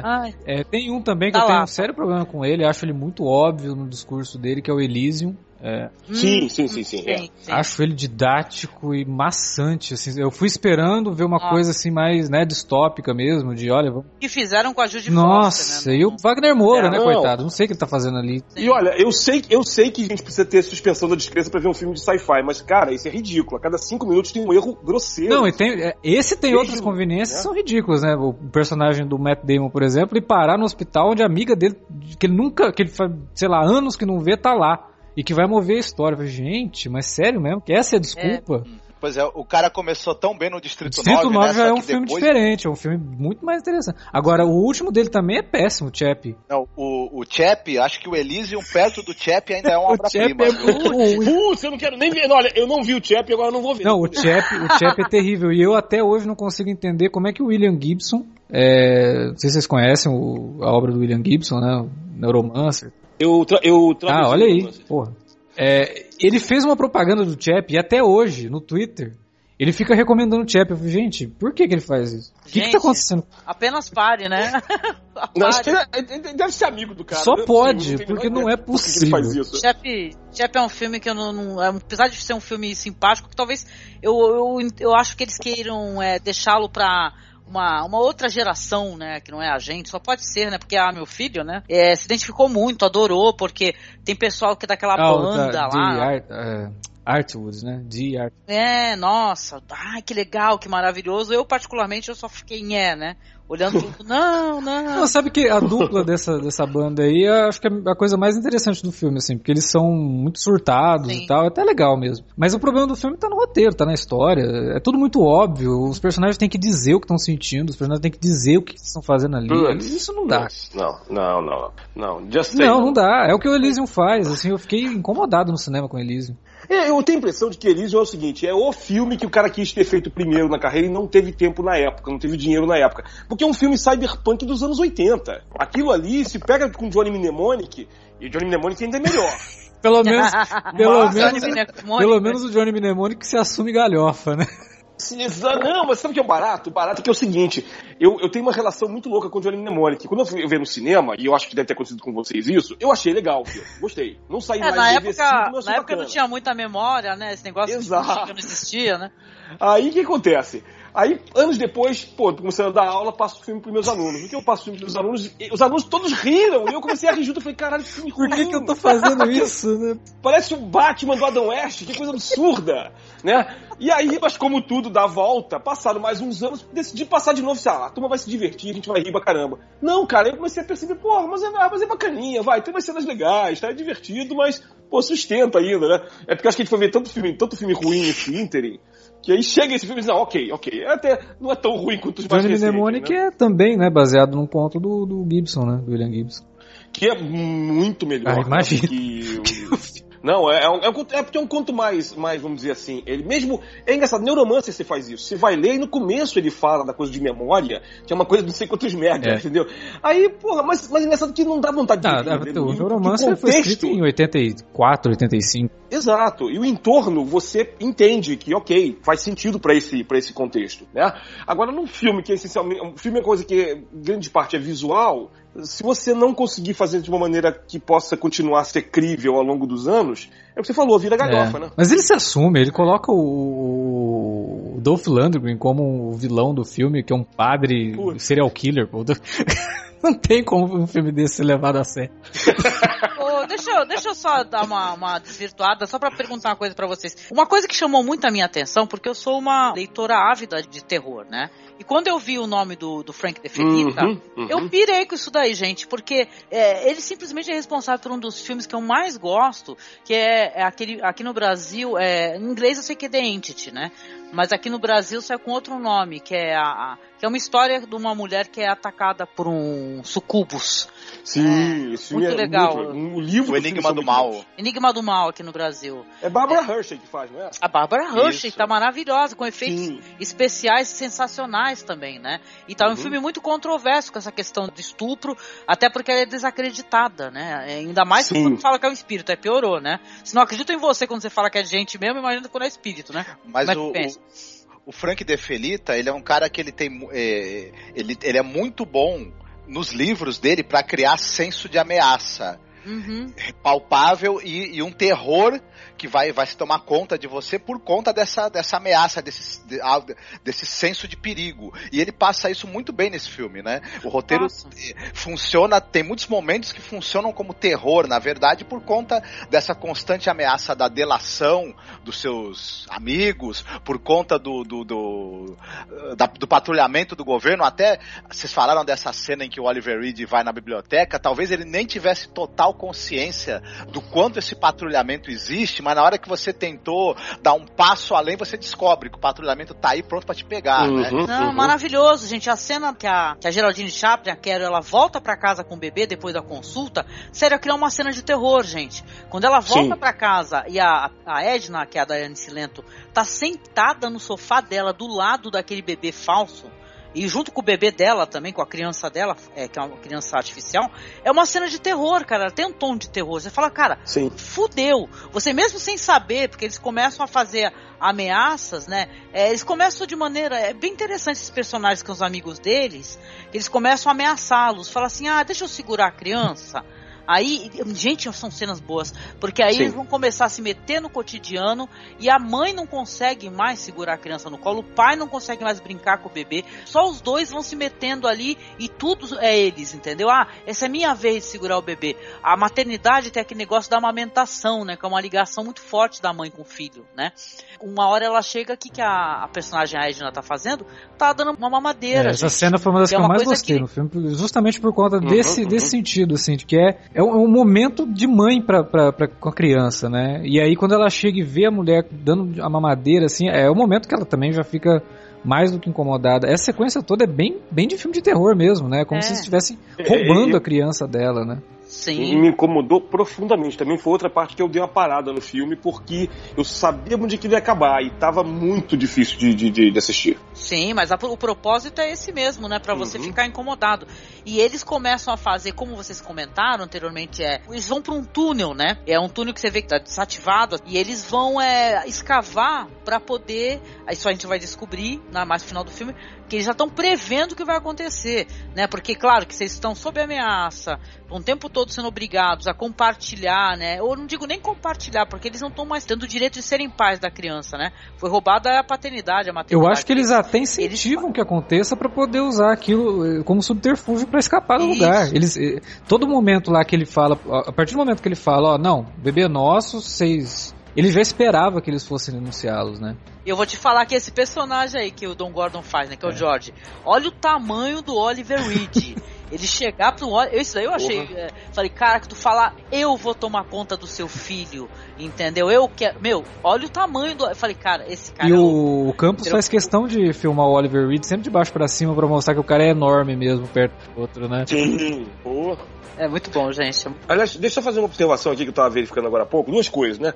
Primeiro que o Frank De Felita, ele também é autor do ótimo Audrey Rose, né? Isso, que saiu também com- como filme com Anthony Hopkins. Com Anthony Hopkins, primeiro, o Robert Wise dirigindo. Uhum. E olha que interessante, acho que essa cena, de- essa cena da criança, do bebê artificial e dos, dos pais lá, da, da, da Diane Silento com, com o outro lá, de falsos pais, é, é- o Frank De Felita é especialista em exatamente terror do cotidiano com família, né? Sim. Então Uhum. tem essa, essa, essa coisa que, que, que sabe amedrontar. E eu não sei se vocês repararam uma coisa, uma curiosidade besta, porque não- eles não têm parentesco, mas o outro autor, o Max Hurley, que é o, o criador daquele livro também, The Reincarnation of Peter Proud, que é um ótimo filme também, de um ótimo filme também, é. O sobrenome dele é exatamente igual ao do Paul Hurley, né? Do, do Population Bomb, né? Olha, interessante. E não são parentes, isso que é a, a coincidência do negócio. É, se ele tivesse sendo entrevistado, ele ia falar, não somos parentes. Pois é, Ah. o, Paul, o Paul, Paul Ehrlich não é parente daquele químico e Paul Ehrlich. Aí tem outro que eu também é, é. Tanto que ele tá no, no Facebook, no, no, no Wikipedia, como Paul R. Ehrlich, Ehrlich, né? É, Tá que com o R Paul Ehrlich é, é aquele sujeito que criou um dos primeiros remédios contra a sífilis e tal, né? no- enfim. Olha, uma curiosidade que, sinceramente, não fazia a mínima ideia, querido. mínima ideia. Mas olha como é bem feita essa cena, gente. É um filme que. Eu não vou falar que é um filme de 1,99 porque ele não é. Mas o jeito como eles fizeram ali, um, visivelmente, porque, gente, vamos conversar. é, esse filme em relação, por exemplo, a Silent Não, Green. Ou então até o mesmo Silent Running, né? Que são filmes que são visivelmente. Você vê que tem orçamento envolvido. Pô, Logan's Run foi rodado em 70mm. Porra, assim, né? O, Não tem, não tem nem comparação. É muito- O próprio é- Planeta dos Macacos, né? Que Exatamente, também. que é até contemporâneo também, né? É isso que eu falo, gente. Quando a gente fala de cinema, ou às vezes eu faço uma crítica, né, é, referente a, a- diálogos, esse é um filme que existem muitos diálogos interessantes, entendeu? Eu odeio filme que tem diálogos ruins. Entendeu? Que não tem sentido. Então a pessoa falando uma coisa boba. Então são filmes que estão calcados em bons diálogos, em boas cenas. A cena que a, a Daiane Silento, eles falam assim: olha, me dá o bebê aqui, né? Tal, eu toco com eles da casa, fala, vão embora, chega, não aguento mais vocês. E eles vão pra rua e ela começa a gritar, esbravejar, e ela pega o bebê dela, gente. Que isso daí é uma cena foda, porque inclusive tá na capa do VHS italiano, né? Qual que é o nome do, do título em, em italiano, Marcos? Do filme? Ah, Mondo Maledetto, não sei que lá, Del Bambole. Meu, é um Ah, achei que fosse Maque, bebê, não. Ah, que... Não, mas é uma cena, gente, é impressionante, porque ela pega aquele bebê falso que ela tem e ela joga e quebra a criança com uma. Meu, parece coisa do planeta dos macacos, sabe? É, ela é. E aí o o, bebê sangue... mecânico sangra. É, ó, aquele fluido, não, não é vermelho, mas é um fluido que você vê que eles não, eles não dão é, um background assim pra tu ver se eles têm algum sentimento envolvido, alguma inteligência artificial, né? Parece que um pouco, sim, mas ela cometeu assassinato naquele momento, né? É uma cena sensacional e eles gritando baby, baby. não é a mamãe, A cena né? final ela é catártica. pra, pra personagem, né, que lá no começo estava depressiva por ter aquela criança que ela sabe que é um, me- um mecatrônico, é um troço que não, não tem sentimento. Ele não tem, ele é programado pra ter sentimento, né? Então não é um sentimento genuíno. E aí o momento que ela destrói é catártico pra personagem. É uma bela cena. Eu acho que isso que você falou, Angélica, vale muito, assim, porque é um filme que, porra, tem todas as dificuldades de orçamento, é, a gente nem sabe o orçamento dele, não tem informação sobre isso, que é uma coisa até rara hoje em dia, né? Hoje em dia a gente sabe o orçamento de Sim. filmes até da década de 30. Mas ele é um filme de ideias, né? E eu acho que por ele ser um filme de ideias e de ideias muito marcantes, muito boas e muito relevantes, os problemas que a gente discutiu aqui ao longo do podcast, eu acho que talvez nem, não, não, não sejam realmente problemas, assim, porque é mais importante o que o filme disse né, do que a forma, né? É, o conteúdo dele é muito interessante. A mensagem Eu acho é que a forte, direção né, também, Alexandre? é, a mensagem é forte. O diretor, ele se vira muito bem com o pouco que ele tem. E é óbvio que alguns problemas ou outros vão ter, como aquele que eu falei, que é um furo de roteiro, porque né, o filme estabeleceu uma coisa e de repente ali no meio que se quebra para poder a, história continuar andando. Mas isso eu acho que é o de menos, assim, porque isso- a, a ideia do filme e as ideias que ele trabalha, elas são muito bem desempenhadas aqui. Ele consegue realmente colocar tudo de uma forma que as pessoas o- porra, ao ponto de você assistir o filme e se sentir incomodado. Eu- o filme, ele é- eu acho que ele funciona muito bem. é, é, esse tema que é muito recorrente na ficção científica, que é essa coisa da razão, da tecnologia e do controle. É, so- se sobrepondo aos sentimentos humanos ou à natureza humana, isso gerando, claro, tensões insuportáveis e levando ao desastre. Eu acho que o filme, de- de- dentro dessa tradição de discussão desse tema, ele se insere muito bem. Tanto no- nessa tradição da ficção científica dos anos 70, que é uma ficção científica mais cerebral aí, no- uma- mais, mais centrada mesmo no- em discutir temas é, prementes aí para a raça humana, já que a raça humana estava com medo da extinção via guerra nuclear, essa discussão do- do- da destruição do meio ambiente, do aumento populacional, estava muito em pauta, né? Então acho que ele, ele é um bom exemplar de um período muito, muito, muito interessante da, da ficção científica em que, em que, na verdade, os, os temas discutidos estavam em primeiro plano. Até porque você não tinha toda essa facilidade para efeitos visuais e, e você não tinha essa coisa da ação. Né, tá no, em Uhum. primeiro lugar. E, e nem, e nem também, talvez, do, do, do que também durante um tempo imperou, que é a coisa da, da, da ópera, né? Da, da space opera, né? Sim. Uhum. É que com o Star Wars depois, né, meio que é, entre aspas, entre aspas muito grandes, né, degringolou tudo que estava acontecendo na ficção científica. Mas é porque o, a ideia do George Lucas era outra mesmo, era fazer uma coisa mais pra cima, né? Ele tava ele tava começando a ficar incomodado com tanta coisa pra baixo. Ele mesmo fez o THX 1138, que é um filme bem pessimista. Uhum. E, aí o Star Wars, que eu nem considero sci-fi, pra mim é fantasia espacial, não sci-fi. Ah, não, mas é muito É. tempo de definir o que é isso mesmo. É fantasia com uma capa de ficção científica só. É, não, não dá, não, não é sci-fi, né? E, e aí veio pra mudar um pouquinho, né? Mas aí, mesmo, mesmo tendo mudado, tem outras coisas que foram sendo feitas ao longo do, do tempo aí que mostraram que a gente ainda continua preocupado com isso, né? É, detalhe, É. a gente continua preocupado, mas a gente, né, claro, né, somos humanos, a gente um pouco se move para tal, né? Sim, e é, é Uhum. até utópico, né, da gente imaginar que os- esses filmes com a mensagem tão importante que eles têm pra passar cheguem até as pessoas e sai, eh, entra por um ouvido e sai pelo outro, né? Sim. A pessoa sai do filme e fala, ah, legal, né? A gente pode mesmo viver isso aí. E depois no dia seguinte ela esquece É. né, do que ela acabou de ver e continua repetindo os mesmos erros. Né? A gente não aprende com as coisas, porque é arte, né, gente? Obra de arte, a gente Sim. interpreta, a gente entende, a gente aprende e a gente tenta tirar alguma coisa dela. A gente, ultimamente, eu acho que talvez por um preconceito de- da maior parte das pessoas, na verdade, não considerar cinema ainda uma obra de arte, porque eu digo isso porque eu vejo muitas pessoas assim, porra, mas você foi ver aquele filme de ação, aquela ficção científica, e você tá reclamando que é ruim, pô, você também tava esperando ver o quê, né? O Cidadão Kane? Não, gente, não é isso. É um filme. O filme, ele dentro da arte cinematográfica, ele é arte. Então, todos os filmes eles têm que ser analisados com o mesmo peso, com o É peso claro. de que é uma obra de arte. Sim. Tem Não essa. dá pra gente relevar ou então relativizar a importância de bons roteiros, né? É isso que eu gosto Claro. quando ele traz angústia. Eu, eu prefiro. Eu sou alguém que eu gosto do cinema que ele, ele ensina pelo choque. Entendeu? Uhum, Então eu sim. tenho uma tendência a gostar mais de obras assim. Mas eu compreendo, claro, né? Quem vai gostar de coisas assim, é, é, tem um viés mais otimista e tal. Mas é interessante filmes que eles têm um, um viés pessimista, que eles trazem muita reflexão até mais, né? Eu acho, né? Sim, o viés otimista eu acho importante. O viés otimista é importante para mostrar que o ser humano é capaz de fazer muita coisa.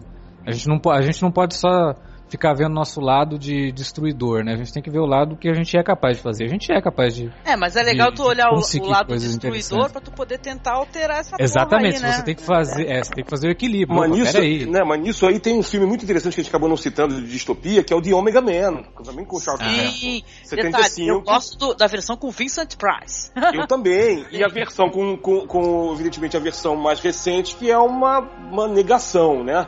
E aqui você falou, traz uma, tenta trazer uma coisa otimista, mas de uma maneira que não faz sentido pra narrativa, né? De, do É, Will Smith. O Alexandre Agora, o Omega- tá, tá devendo um podcast aí. Ele falou, prometeu que vai rolar um podcast. A gente Pô, vai gravar um podcast bom. sobre essa obra. É. Porque do Omega Man, na verdade, mesmo no final, é, com, com o personagem do Charlton Heston morrendo, há uma esperança sim, né? Eles conseguem um antídoto lá, uma, uma, uma para se, né, para se, se aplicarem e você percebe, ok, então a humanidade vai continuar resistindo. Mas você não Sim. tem o endeusamento. Se bem que é engraçado, eu lembro que a cena que o Charlton Heston morre, ele morre pendurado de uma maneira que parece estar crucificado. Sim, sim. Então tem uma. a é como a gente está falando agora, a imagem é forte, a imagem é potente. No, no, no do Will Smith, você tem que ficar aquela porra, ele explode, sacrifica. Não, ele agora ele é a lenda. Que não tem nada a ver com a origem. Nossa, não tem nada a ver com o do Price. do- que tem a ver com o Richard Madison, né? Que é o cara Sim. que vira a lenda porque ele virou o monstro. Ele é o bicho papão. Exatamente, sim, sim. É por Ele isso que eu gosto do filme do Vincent Price, entendeu? Sim. Porque mostra essa questão, entendeu? E, não, e detalhe, o filme é tão bom que ele nem precisa se chamar, né? Eu sou a lenda, algo do gênero, né? E É tá monstro, no monstro, é morte que, mortes que matam, né? Isso, Mortos que Matam aqui no Brasil, né? Uhum. Ah, eu gosto muito. Aliás, esse autor, ele é maravilhoso, né, gente? Esse Richard Madison. Madison. Meu Ah, Deus do céu. Um terço, do- acho que um terço ou um quarto dos episódios de Além da Imaginação foram ele, foi ele que escreveu. Sim, é por isso que é bom, né? Bom pro cacete. Eu, é demais. Sim. Aliás, não conheço gente que não gosta além da imaginação, né? que maravilha. Ele foi. Ele, ele roteirizou também aqueles filmes daquela fase do Roger Corman, em que ele adaptava obras do Edgar Allan Poe com o Vincent Price. Alguns roteiros são do Matheson e, e também bem bacana, né? É. Ah, que honra, né? Madison, se eu não me engano, ele escreveu o episódio de Além da Imaginação que meio que foi uma inspiração pro James Cameron, né, no, no Exterminador do Futuro, que rolou até um processinho Sim. e o James Cameron Foi teve, o Harlan colocou- Ellison. Ah, o Harlan Ellison. E o, É do Harlan e Ellison. o- e Sim, o- sim. parece que o, que o, e o, e o James Cameron perdeu o processo. Porque Perdeu, tá tanto na que depois cara, ele né? colocou no primeiro filme. No primeiro filme ele colocou the- é, After the Works of Harlan Ellison, exatamente. Uhum. Hum, É, sem contar que o Exterminador do Futuro é bem X-Men Dias de um Futuro Esquecido, né? Saiu um ano antes, mas ok. mas aí, mais alguma coisa interessante que vocês gostariam de mencionar? Porque eu acho que a gente tá chegando num ponto bom pra terminar o podcast. E Marcos, depois tu não esquece de fazer a tua relação. Que dá- Não, a gente podia até. é, essa questão da timeline, é, não sei se vocês vão con- concordar, eu- até eu creio que vocês vão sugerir coisas até talvez mais precisas, inclusive. Mas se a gente fosse pensar que as- os filmes de ficção científica é, se conversam entre si, a gente poderia ter uma timeline, por exemplo, Silent Green é um pouco antes dos eventos desse filme. Quando tá acontecendo a ação do filme do É Proibido Procriar, o cara, né, lá do, do, do Corrida Silenciosa poderia estar no espaço tentando replantar as florestas. E na parte desértica, o pessoal do The Ravagers estava Isso. rodando o mundo. Mais pra A frente, Liga Extraordinária das Distopias. poderia- Isso. Sim. Mais pra frente você poderia ter o Mad Max, porque aí Sim. o mundo ia ter gringolado uma vez. E mais pra frente ainda você poderia ter os Ardós. Né? Não, antes, antes dos Fechou, Ardós. Zardós. Não, antes dos Ardós, The Boy and His Dog. né? Sim, Pois do é, Ellison. do Harlan Ellison, sim. E aí, É, é mas, coloca o The Road aí, cara, coloca. Porque olha só, gente, tem que explicar por que das relações. A questão do, do Mad Max, né, obviamente a falta de água, não é? Só que na época do Mad Max, o que aconteceu? Os homens, eles ainda eram, é, eram capazes de fecundar uma mulher. No A Boy and His Dog, não. Existe uma sociedade subterrânea onde os homens não são mais férteis, né? Tanto que o personagem lá, o protagonista, ele vai ser sequestrado, né? Olha só que legal, né? Então é bem legal você fazer essas relações, porque parece que, de certa maneira, que o universo distópico ele conversa entre si. Sim. Né? Você teria aquele, aquele núcleo ali ó, é, onde a humanidade tenta se preservar, você teria os efeitos da radiação cada vez mais fortes e terríveis, e essa, e essa humanidade cada vez com menos saída, né? E se degringolando e, e- e caindo de novo para a barbárie ao, ao longo do, do tempo, né? Não, e depois dos Zardós, se a gente quiser puxar muito, forçar muito, o Planeta de Macacos. Opa, Ah. tranquilo, tranquilo. É isso. Porque enquanto isso, nu- numa estrada solitária, tem um pai e um filho. Também, falando pra ele, falando pra ele, mantenha a chama acesa, mantenha, dentro de ti. Porque na verdade, como a gente falou, né, todos esses são futuros que a gente tem medo que aconteçam, né? E alguns deles para você chegar nele tem que passar por outro, né, que também Uhum. já foi mostrado Uhum. no cinema. Então dá para fazer realmente essa ligação aí. E quem sabe, né, não pode gerar aí um universo compartilhado no futuro, quando já não tiver mais o que fazer com histórias em quadrinhos e Ai. adaptações de outros livros. Sim. Alguém resolve falar, escuta, teve uma época que o pessoal só fazia filme pós-apocalíptico. Vamos criar um universo compartilhado disso daí Sim. e adaptar tudo de novo, né? Ah, muito, muito bom, muito bom, gente.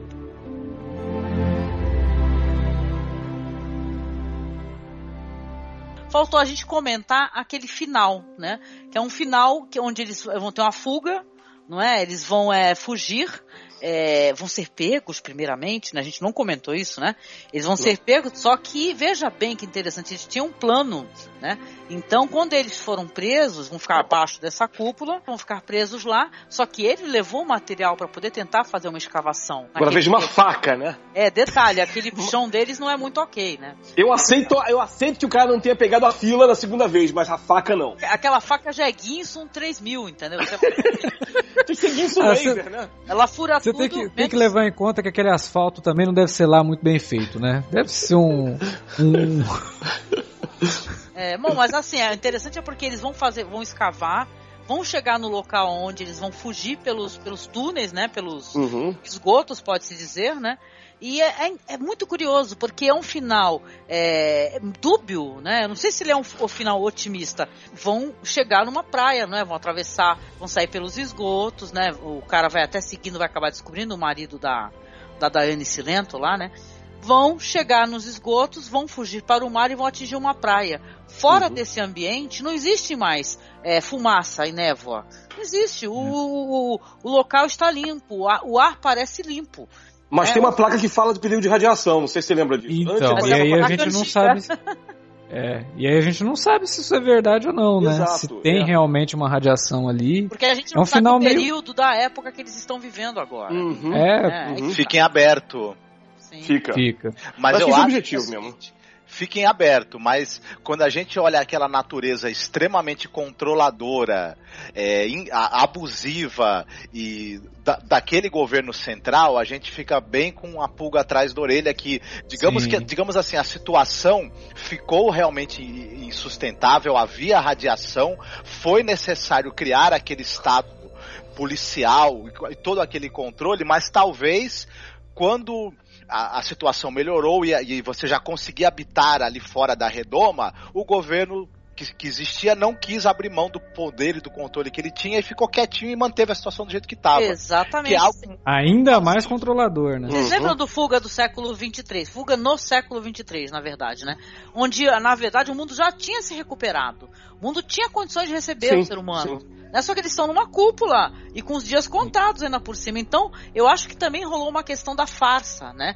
Onde eles É. conseguiram fugir. e ele- A gente, você não tem é, ideia do futuro deles, né? Mas pode ser um futuro bem melhor do que aquela porcaria que eles estavam vivendo ali, né? Aliás, todo governo é, faz isso, né? Todo governo totalitário ele fala, olha, pra gente resolver esse caos aqui, a gente precisa receber poder absoluto nas nossas mãos, nós temos que revogar direitos civis, garantias, mas assim que a situação estiver controlada, a gente devolve tudo isso pra vocês, tá? E isso nem acontece É. hoje em dia, né, gente? Né? É, Parou. é, o É. povo continua acreditando, né? É. As pessoas continuam acreditando porque não estuda história, Agora- né? E os, Então, filmes, e os filmes distópicos hoje são todos jogos vorazes, que aparece um adolescente, um adolescente e salva todo mundo. Quer dizer, Ah, é verdade, sim, né? É o As tipo de filme distópico. muito mais é, é, teen, né? No sentido É, de, de- é- atrair o adolescente. Sim. Isso, cada geração acho que tem que ter a distopia que merece, né? É, na época do 1984, né, que é 47, 48, você tá, tem o pós-guerra, né, e que, a, o- inclusive, eu- eu- as pessoas não param pra pensar muito nisso. É, o Orwell era socialista, mas ele não concordava com o stalinismo, que é diferente. E Só que ele bota, é o seguinte, o próprio Orwell passou fome como muita gente na Inglaterra depois da guerra. Então joga aquilo ali no sentido de, olha, estamos no desespero, né? E hoje o que, que você tem? Hoje tem uma geração leite com pera, né, gente? É. E aí vai ter essa, essa coisa aí, vai geração. Nem Neston. Neston é muito bom pra esse pessoal. né? A gente é leite com pera mais fraquinho. Então tem que ter uma heroína, um herói latim que salve tudo. Ah, ok, tem uma cidade ou outra que é sacrificada, no caso de Jogos Vorazes. Mas tudo dá certo no final. Não É, tá dando certo, gente. É isso em que é Não, interessante, o porque. final de Jogos Vorazes é uma das coisas mais ridículas que eu já vi Nossa, na é vida. péssimo, gente, é péssimo. Tudo tem que ser mais palatável. É essa que é, essa que é a questão que eu tava comentando e falando com o Alexandre. Que a impressão que eu fico é que tem que ser palatável. Tem que ser facilmente absorvido. Tem que ser didático. Então, na verdade, você tá é, exigindo menos do- cada vez do espectador, não é? Essa ideia de que eu, eu tenho uma heroína, Uhum.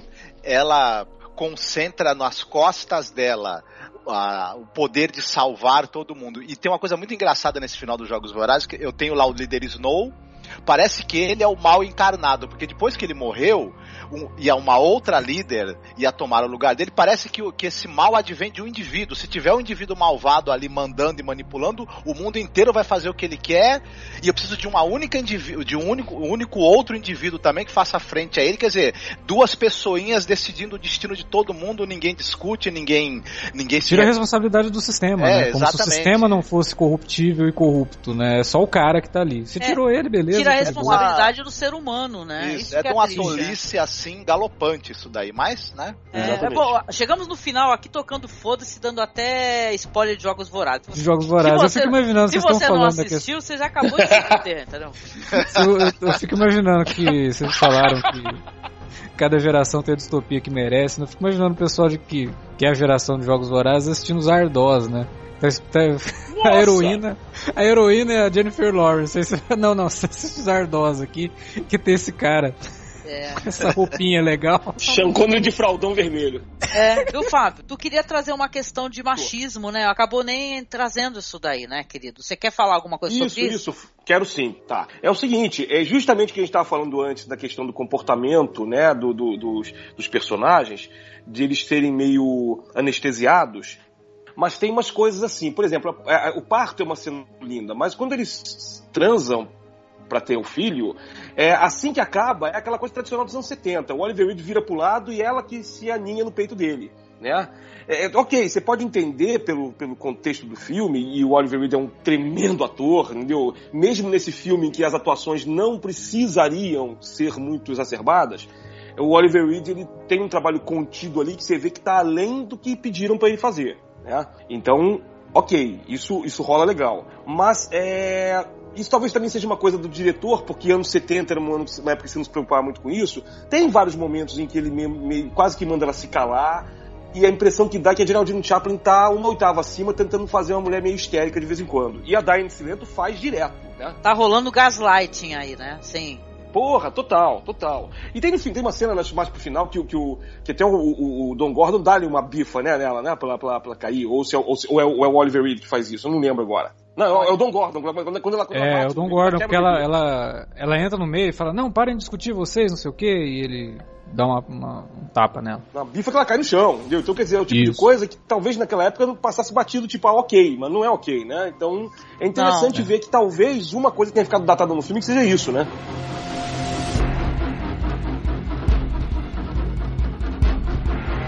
Vamos trazer então aí nossas considerações.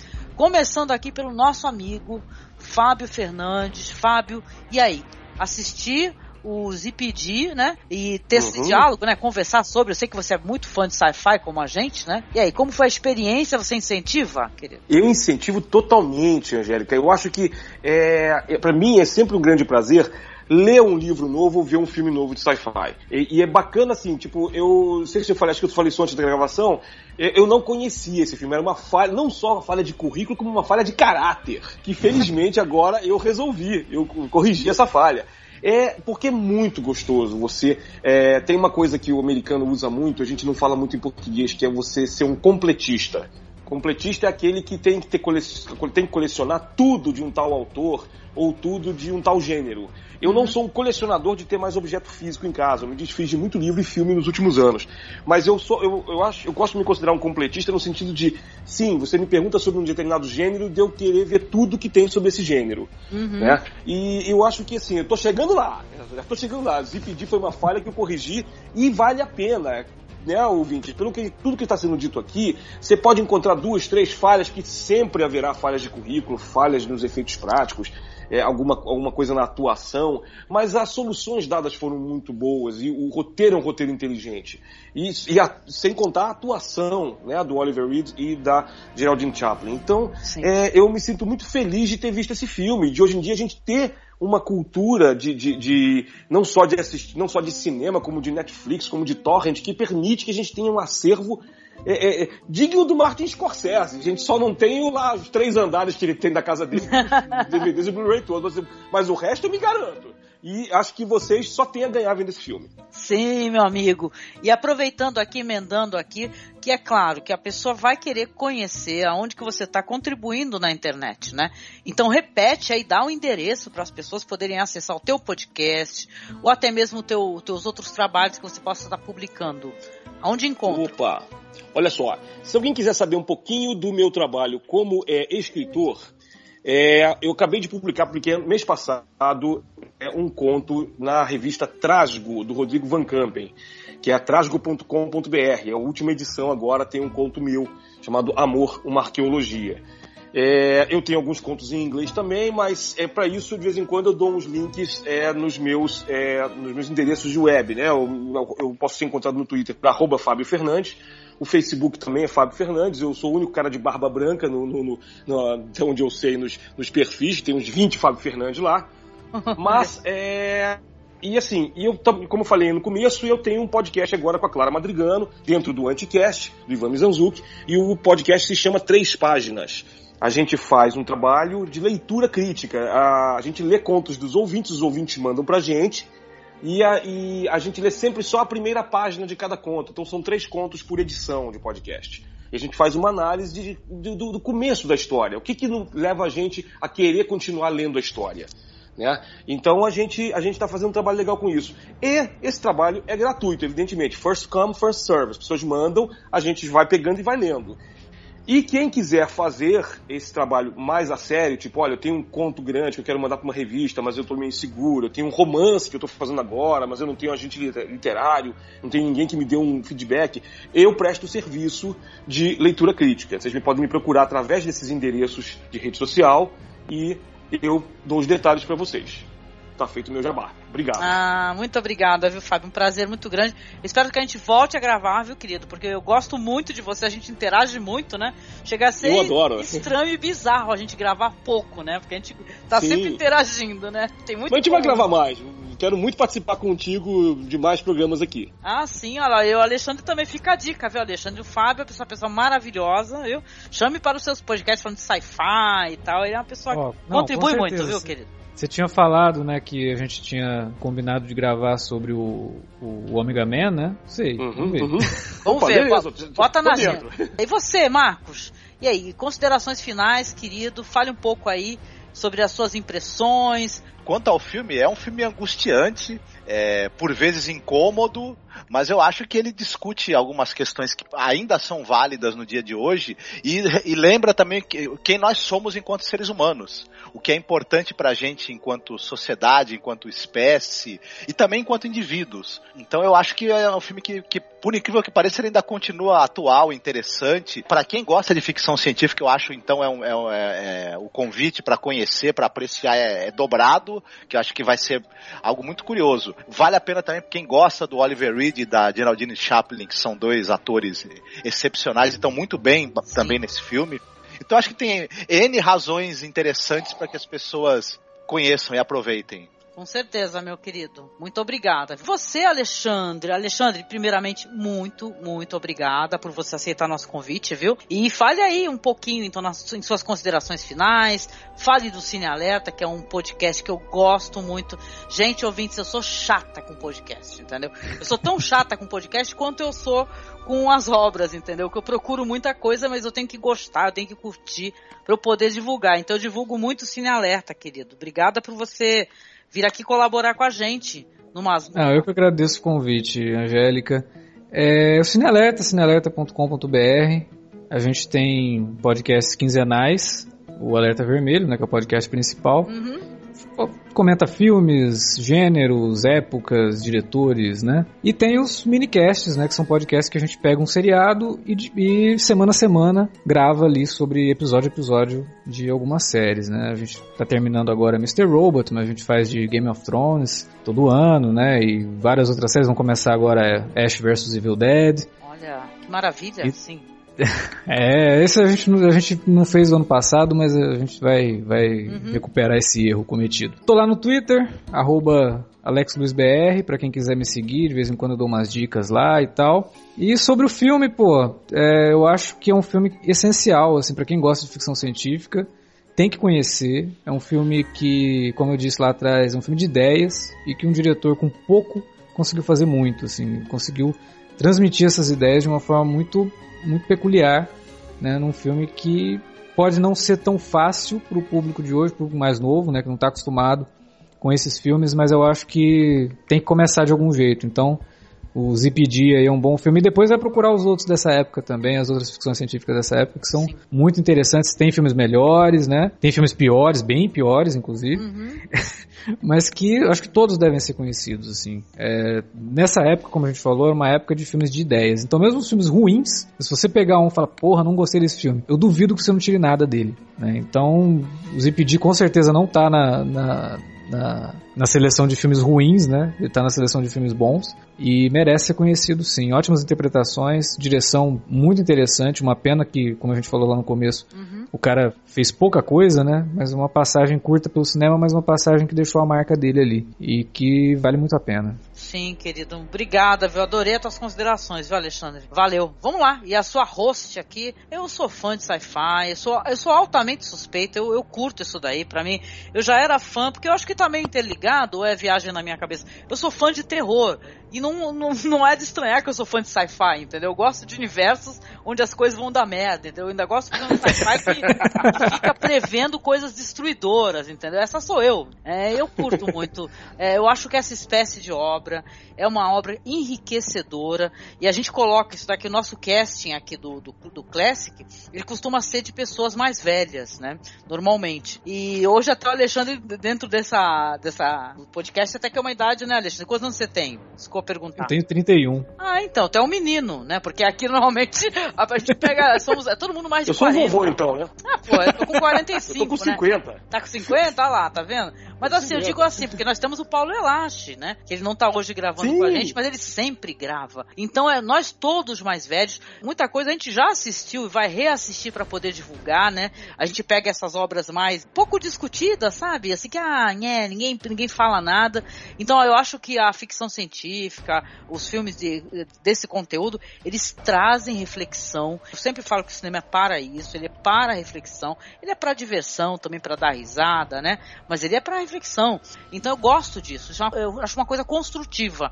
Eu não vejo isso de maneira negativa. O ZPD, os filmes que a gente citou, que a gente mencionou aqui, até o próprio filme do Quaron, Filhos da Esperança. Então é, são filmes que servem para isso, para uma boa reflexão né, e para boas discussões, como, como gerou aqui, né? E eu queria trazer aqui rapidinho, porque a gente falou pouco talvez dos atores, né? Porque eles são atores maravilhosos, mas eu queria dar um foco aqui na Geraldine Chaplin, né? Que a Geraldine Chaplin nessa época desse filme, ela era casada com quem? Com Carlos Saura, que ele é um diretor espanhol maravilhoso. A gente já é, dedicou um podcast falando mais do cinema, é, onde o Saura ele aborda a, a, dança, né, a música e a dança. Né, a gente falou da trilogia flamenca do Saura, mas a Geraldine Chaplin ela está nos filmes de viés político do Carlos Saura, né? Enquanto uhum. ela era casada com ele, né? O Jardim das Delícias, Ana e os Lobos, né? Então é muito interessante você procurar, além de, da ficção científica, filmes que eles, ó, veja bem, o Carlos Saura ele gravou esses filmes sem sair da Espanha. Agora vocês uhum. reflitam como é que é um, é, no meio de uma ditadura um diretor com esse conteúdo, né? E porque o Buñuel ele fazia obras contundentes, mas muita coisa ele gravou fora da Espanha, né? O Saura ficou lá, entendeu? E gravando é, a caça do Carlos Saura, por exemplo, é um filme que ele é obviamente um, um, um, um retrato da ditadura que está acontecendo, né? Só que ele fez isso, né, através de metáfora, né? Então eu gosto muito disso. Eu queria que vocês, nossos ouvintes, nos acompanham aqui no Sci-Fi, fossem atrás, né, das obras que a Geraldine Chaplin gravou enquanto esposa do, do Carlos Saura, porque são excepcionais, né? E busquem também o podcast, porque é lindo, gente. A gente falou da trilogia flamenca e foi foda, foi lindo, é poderoso né? Então, foi demais gravar com vocês. Agradeço muito. Primeiramente, obrigada, né, por sua audiência e entre em contato com a gente, né? A gente sempre busca o feedback. O feedback, gente, gente. Ele é o. Não, não digo nem o pagamento, né? Mas ele é uma maneira de você complementar o nosso diálogo aqui. Então você comente na postagem, divulgue e traga aqui os seus pensamentos, suas obras favoritas. Dê um complemento aqui no final do podcast. Nossos perfis aí são todos linkados na postagem, nossos perfis pessoais, nossos blogs. E do Masmorra, se você quiser acessar o Facebook, por exemplo, é facebook.com barra Cine Masmorra. No Twitter nós estamos como Masmorra Underline Cast. Você encontra nosso material lá no masmorracine.wordpress.com. Adorei gravar, muito obrigada e bola pra frente, né? E não é a mamãe. Opa! Ai, gente, aquela, aquelas cenas dele, baby, baby, eu ficava, não é mamãe! bom, gente, muito bom, muito bom, muito bom. Adorei, Valeu. gente, foi maravilhoso, sensacional.